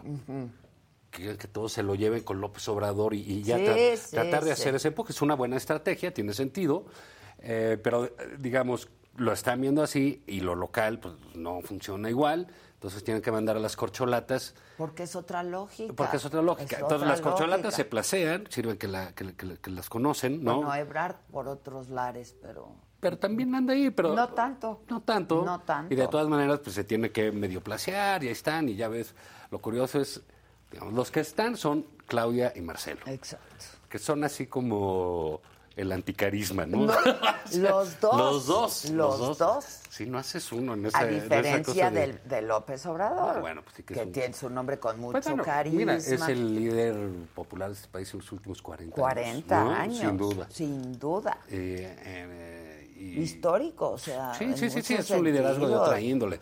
No, no es como el Peña o Calderón o el propio Fox, que fue un candidato mucho, muy popular, A ¿no? ver, Andrés ganó con 52%. No, te digo, sus calificaciones ahorita. o, su, o su aprobación ahorita. Sí, sí, entonces, pero la elección local... 52. ¿Quién gana con 52 ya? Pero bueno, deja, lo que va, lo que se va a hacer al final es decir, bueno, ¿y qué hizo con eso? Sí. Puro Qué pinche capital político, ¿no? pura O sea, agresión. Lo mismo Y- que Fox. Y debe ser. ah, bueno, sí, pero yo, creo que el caso de Fox. Yo, creo que el caso de Fox, eh, su misión en la vida la cumplió, que era sacar el PRI. Y lo cumplió. Y lo cumplió. Vamos y le ganó, mostró que era derrotable. Cada, cada vez que se enfrentó al PRI, Fox le ganó. Sí. Para diputado. Para gobernador dos veces, porque una se la quitaron. Sí, sí. O sea, una concertación. Las Eh, eh, las otra, la otra de gobernador y luego de presidente. Entonces, bueno, pero López Obrador está ahí y se da cuenta que no funciona lo mismo, ¿no? Que no jalan estos. Claudia y Marcelo pues tienen que salir. Claudia, las últimas encuestas que vimos esta semana, no sé si viste la del financiero, Sí, sobre y la ella. del Universal. Sí, este, son malas encuestas. O sea, va a tener que extenderse en provincia mucho si quiere crecer. Te va a tener que viajar más para que la conozcan y va a que sea conocida. Sí, aquí. porque Marcelo es más la- conocido. Aquí la están reprobando. O sea, cayó de octubre a mayo 15. Sí, no, eso, eso es brutal. Eso es brutal, es mu- muchísimo, ¿no? Para una persona ahí que quiere competir. Eh, insisto, no es un personaje muy atractivo, etcétera. Pues Marcelo tampoco, no, no, no es que sea este una castañuela, Sí, pero ¿no? por ejemplo, hay otra cosa. Si tú le preguntas a la oposición y a quienes no, es- no están de, acuerdo con esta administración, ¿a quién preferirían? Marcelo, ¿eh? Sí, no O sea, votarían por él en todo caso, ¿no? ¿Quién es? Pues la oposición, es no, decir, no lo sé, no lo sé. Porque sería, sería, sería una apuesta bien riesgosa de Marcelo. Marcelo preferiría jugar, dado su, su simpatía y su don de gentes, y eso sí, un gran francés. Exacto, eso dominio sí. del, del francés de del Casaubon. francés, claro, Pero, hay un animalito. ¿para qué se pelea con, un, con, con el próximo presidente yéndose de candidato que va a perder? Pues Sí, mejor es se muy- queda de líder sería del una Sen- apuesta muy Se queda de líder del pero- Senado en Morena seis años, de secretario de Gobernación. Ahí se va a quedar. Sí, sí, sí, negocia con Claudia. Creo que lo suelto. Pues, ya que se vayan a su casa, el que no, no. no, pues no, pues la política, es- pues ve a Biden. Ve a Biden, ve a Biden. Hasta Ve al que peje. lo logran, ve al Ve a. Bartlett. Sí, hasta que lo logran. Bueno, Sí, sí, sí. Entonces, bueno, ahí me da. ¿O no? Pues nosotros lo que pasa es que en México tuvimos un. eh, hemos tenido de pronto presidentes muy jóvenes. En, en Estados Unidos el, el más joven pues, fue Obama. Sí, fue Obama. Y luego te vas hasta Kennedy. Sí, ¿no? sí, Ahí a, sí, lo- a- sí. a- a los 60. Pero, qué mal, ¿cómo sabemos cosas? pero, pero aquí, digamos, están este, Marcelo, de, eh, las corcholatas, esas dos.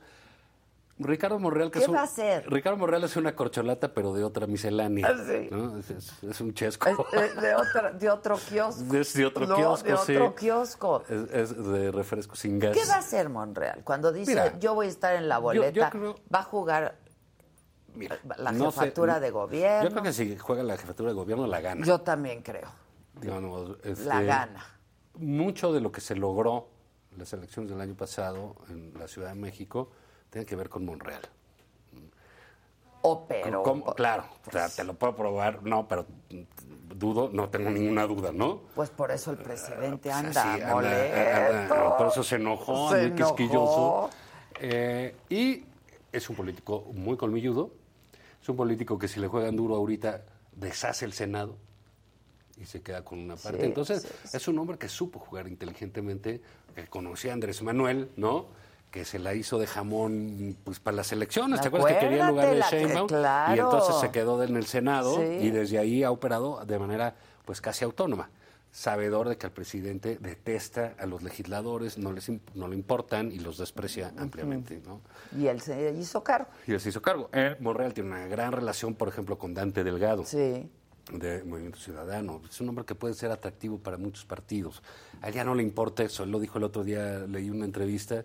Y pues él ha sido multipartido. Él desde que salió del PRI, Ha pasado por todos los partidos. incluso fue a ver si hacía una alianza con el PAN y el PRD para ser Sí, gobernador de Zacatecas. sí, sí, sí. El PAN no quiso, este, y él ha buscado eh, otras muchas maneras. Entonces puede postular ahí por, por varios, porque recordemos que está el Verde, está el PT, El Movimiento Ciudadano, que va a ir solo, ¿no? Pues es lo que dicen ahorita. Ahora, yo para como veo la, la de flaca la caballada, pues también pueden decir, órale, vamos juntos, pero, Pero con, con el mi mío. candidato. Eso, eso ya Claro. es una negocia distinta. Claro. Y podría funcionar. Si tienen un candidato potente, pues al PAN y al PRD lo que van a querer son este, pues, Sí, senadores y senador, diputados, y sus me das parcelas, ¿no? esto, y- sí, claro. Entonces, bueno, todo está eh, en el aire. Lo que pasa es que yo creo que Claudia Sheinbaum, si sigue así, no llega a fin de año como corcholata. ¿Crees? Pues si sigue así, ¿no? O sea, no te puede ir mal aquí. Sí, no te puede ir mal. Digo, no aquí, digo que sea muy popular, etcétera. Es, es un, es una... Y lo va a ir eh, construyendo, ¿no? Su sí, popularidad también. y su conocimiento. Y hay que se ver, lo va a y- ir y si trabaja en los estados de mayor padrón, Veracruz, Sí, Puebla, sí. etcétera, le puede ir. Pero lo cierto es que también los gobiernos de Morena, no solo el del presidente, están en serios problemas. Puebla es un desmadre, Veracruz, ni se diga No, con ese gobernador, es que es otro Morelos. Fíjate, dio, dio a conocer Morelos. el otro día, eh, recién, antier, algo así, dio a conocer el sistema de seguridad pública. No recuerdo con exactitud el índice de esta- homicidios. Fue esta Fue semana, ayer yo antier. hablé de esto ayer, sí. ¿Cuáles eran los cinco estados? Sí, sí, que gobernados por... todos gobernados por, por Morena, Morena, ¿no? claro. Entonces es, no, no ha sido, digamos, una transición fácil para ellos. O sea, sí tienes el liderazgo de López Obrador, pero tienes eh, que cargar con una serie de lastres Y importantes. muy. Y la gente está bastante desencantada también. No me explico eso. A, a ver, la gente que votó por el presidente. ¿no? Este, y que pues constantemente de pronto está siendo también agredida desde Palacio Nacional, señalados, insultados, ¿no? Este, ¿cómo esta gente está desencantada? Entonces, ¿cómo te explicas los números que trae el presidente? Bueno, porque él solo sabe el presidente. El- Creo que lo más importante, lo que dices, es regresar a ese discurso postelectoral del presidente contra las clases medias, Exacto. que son las que le dieron el triunfo. Pero él no ha perdido ni un ápice de su voto duro. De su voto duro, que es un... O sea, divides Es al país y te quedas con la mayor parte de la división pero del ya no es, pero, pero digamos, ya no es el 52, ya no son los 30 millones. No, yo nada, De- eso yo, creo que eso ya no Yo debe- se va a repetir. creo que debe estar entre 15 y 20, pero él no lo puede perder. No, ni uno. ¿no? Ve cómo están. Yo recuerdo cuando en el PAN eh, partías de un voto duro de 26, 28 Sí, puntos. sí, sí, Creo que ahorita sí, están sí. en 8. No, Una cosa sí, así, ¿no? Es, claro, es así este, claro. el tema. Entonces el presidente sí se pelea con esos porque sabe que los no está le perdiendo. importa, sí, claro. Pero la otra base la tiene perfectamente. Cincha, Sí, perfectamente. cincha. Por y eso él siente- dice, es mi estrategia, es mi discurso, no lo voy a cambiar. pero él sabe que el- que esos que votaron, esos sí están con él casi hasta que termine. Sí, sí, Porque sí. hay un sector, digamos, de clase media, eh, pujante, que quería un cambio harto de la corrupción, de los partidos, Que del no te dejan chambear, de no todo me eso que leyó esto, no el, me- el- el presidente con claridad para la elección. Y eh, la- el voto que decía, bueno, pues ya ganó el PG, pues yo le voy a dar unos cinco años para que empiece a cambiar la cosa. Hay gente que sí pensaba pues, de otra manera, ¿no? Y esos son los que dicen que llegue, me oye, ¿qué va a hacer? Me vale. El aeropuerto me vale madre, me vale madre todo. Él, él está bien y él es honesto. Y él- ya lo demás le puede caer No me, sí, bien, no me parece. Pero me vale más. Es un presidente muy bien aprobado con un gobierno reprobado. Eso es Reprobado en corrupción, reprobado en inseguridad, reprobado en economía. Ahorita estábamos hablando de los derechos humanos de los Sí, migrantes. sí, sí. Uh, Es una política que jamás hubiéramos pensado. Deja tú en un hombre de izquierda, porque pues, este señor no es de izquierda. Humanista. En un gobierno que llega así, ¿no? Mexicano, aparte, donde pues lo migrante te duele un poco, ¿no? Exacto. Más que a los otros, ¿no? Por, pues por la condición de que somos un país expulsor. Claro. Simple claro, y sencillamente. claro. Entonces creo que ahí no imaginábamos nunca eso, ni la militarización. Pero son temas que a la gente que es seguro eso, que esa base del presidente López No Obrador, le importa. no No le le importa.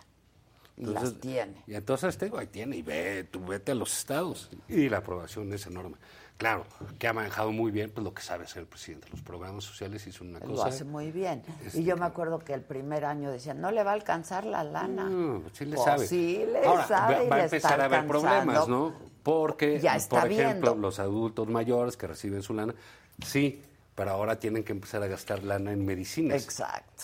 Entonces, bueno, que todas haber esas cosas en, en- ¿no? en un plazo determinado hay como que se frenan. Pero sí, digamos, hay una lógica muy clara de que el presidente esté alto en todos esos lados, pero también de que las corcholatas estén bajas, de que sean percibidas de, de, de lejitos. Aunque hay que decir, ¿eh? a Claudia todavía tiene un gap, no es conocida. Es lo que te digo. como el 40, O le todavía- falta. Marcelo es mucho más conocido. Ni, ni tan mucho, ¿eh? No, no, no creo que le lleve ni 10 puntos. De Conocencia. conocimiento. Conocencia, no. Porque se pierden, sabes de ellos y luego se pierden y ya la gente no los ubica y, y traes otra cosa. Pero digamos, le, le, le, le lleva, le lleva un rato. Sí, pero con estos roles, en sus Eso le ayuda, de- que se hable de no él, que esté, no que va, cobra que sueldo, vienen. este, Qué bueno, pues, que no cobren sueldo. pues, o sea, ¿qué? Pues con que trabajen tenemos, sea, ¿no? Pero, exacto. Y luego pues no sabes ni cómo se mueven ni qué hacen, pero en fin. eh, ta- ta- a Con no- sus roles A y mí no me parece giros. mal que estén en campaña. Creo Eso que lo hemos dicho Sí, siempre, muchas ¿no? veces. O sea, como pasa en otros países. Es una democracia O sea, sobreregulada la no- nuestra, pero muchas de esas leyes Las, hizo- las fueron hechas por petición de Andrés de Andrés Manuel. Manuel, claro, Claro. para frenar claro, a los otros, etcétera. otros, sí, bueno, sí, pues sí. ha sido así como que medio de locos. Pues así las cosas. así las cosas, mi las querida cosas. Adela. Un ¿Cuándo año más. viste a ¿eh? Aguilar Camín? Este, es que grabamos un programa con Puch ayer Ah, para Milenio. para Milenio. Para sí, Milenio. Ah, Sí, sí, sí, sí, las noches. Aquí Deberías sí te invitarlo un miran. día. Aguilar, sí, claro. Sí, sí, sí. No, aquí sí, claro. Aquí sí nos miran, hombre. Oigan, Bueno, no me antes de estés quitando irnos... las chambas, chingado. Ya, estás viendo que no ya. hay. Estás viendo que Sí, no estás hay. Oigan, este, antes de irnos, Jonathan Padilla, ¿dónde andas?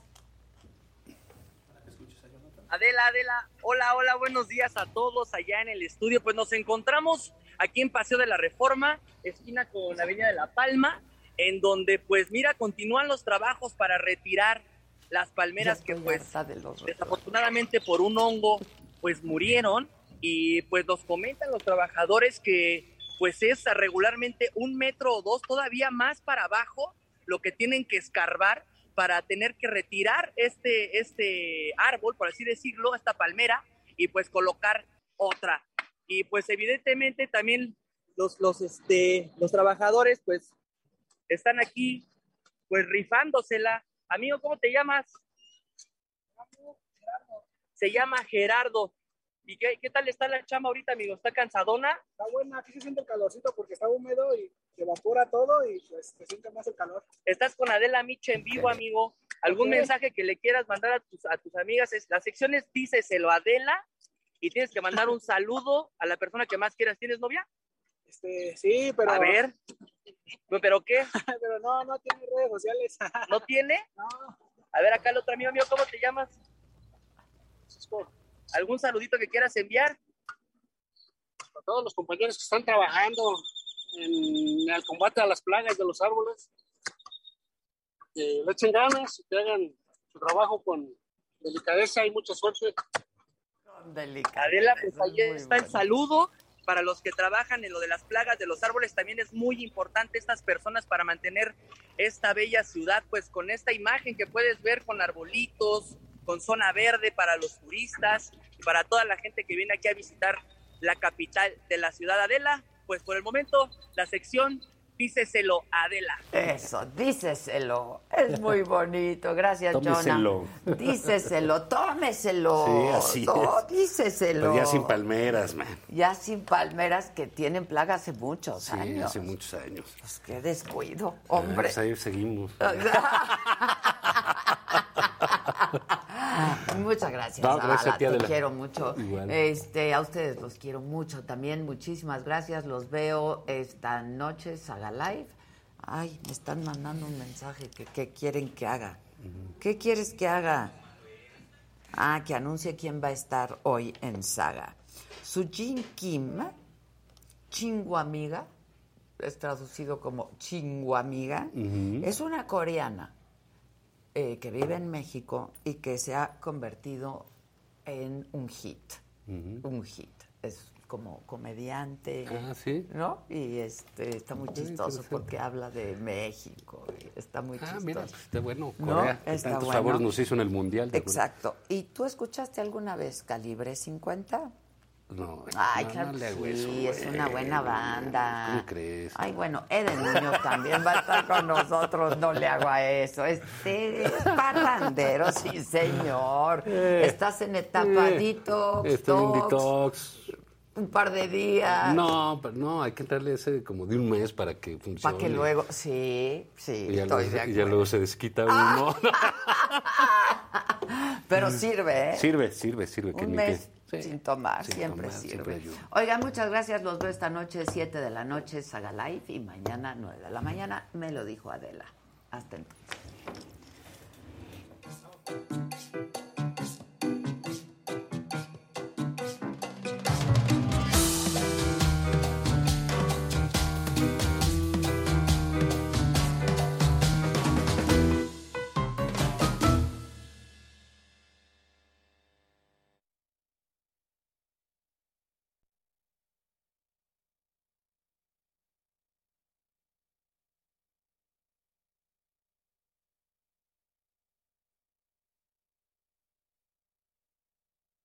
Let go with ego. Existen dos tipos de personas en el mundo. Los que prefieren un desayuno dulce con frutas, dulce de leche y un jugo de naranja. Y los que prefieren un desayuno salado con chorizo, huevos rancheros y un café. Pero sin importar qué tipo de persona eres, hay algo que a todos les va a gustar.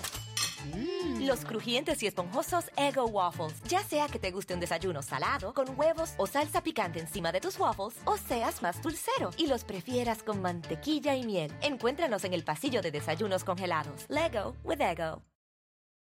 Algunos les gusta hacer limpieza profunda cada sábado por la mañana.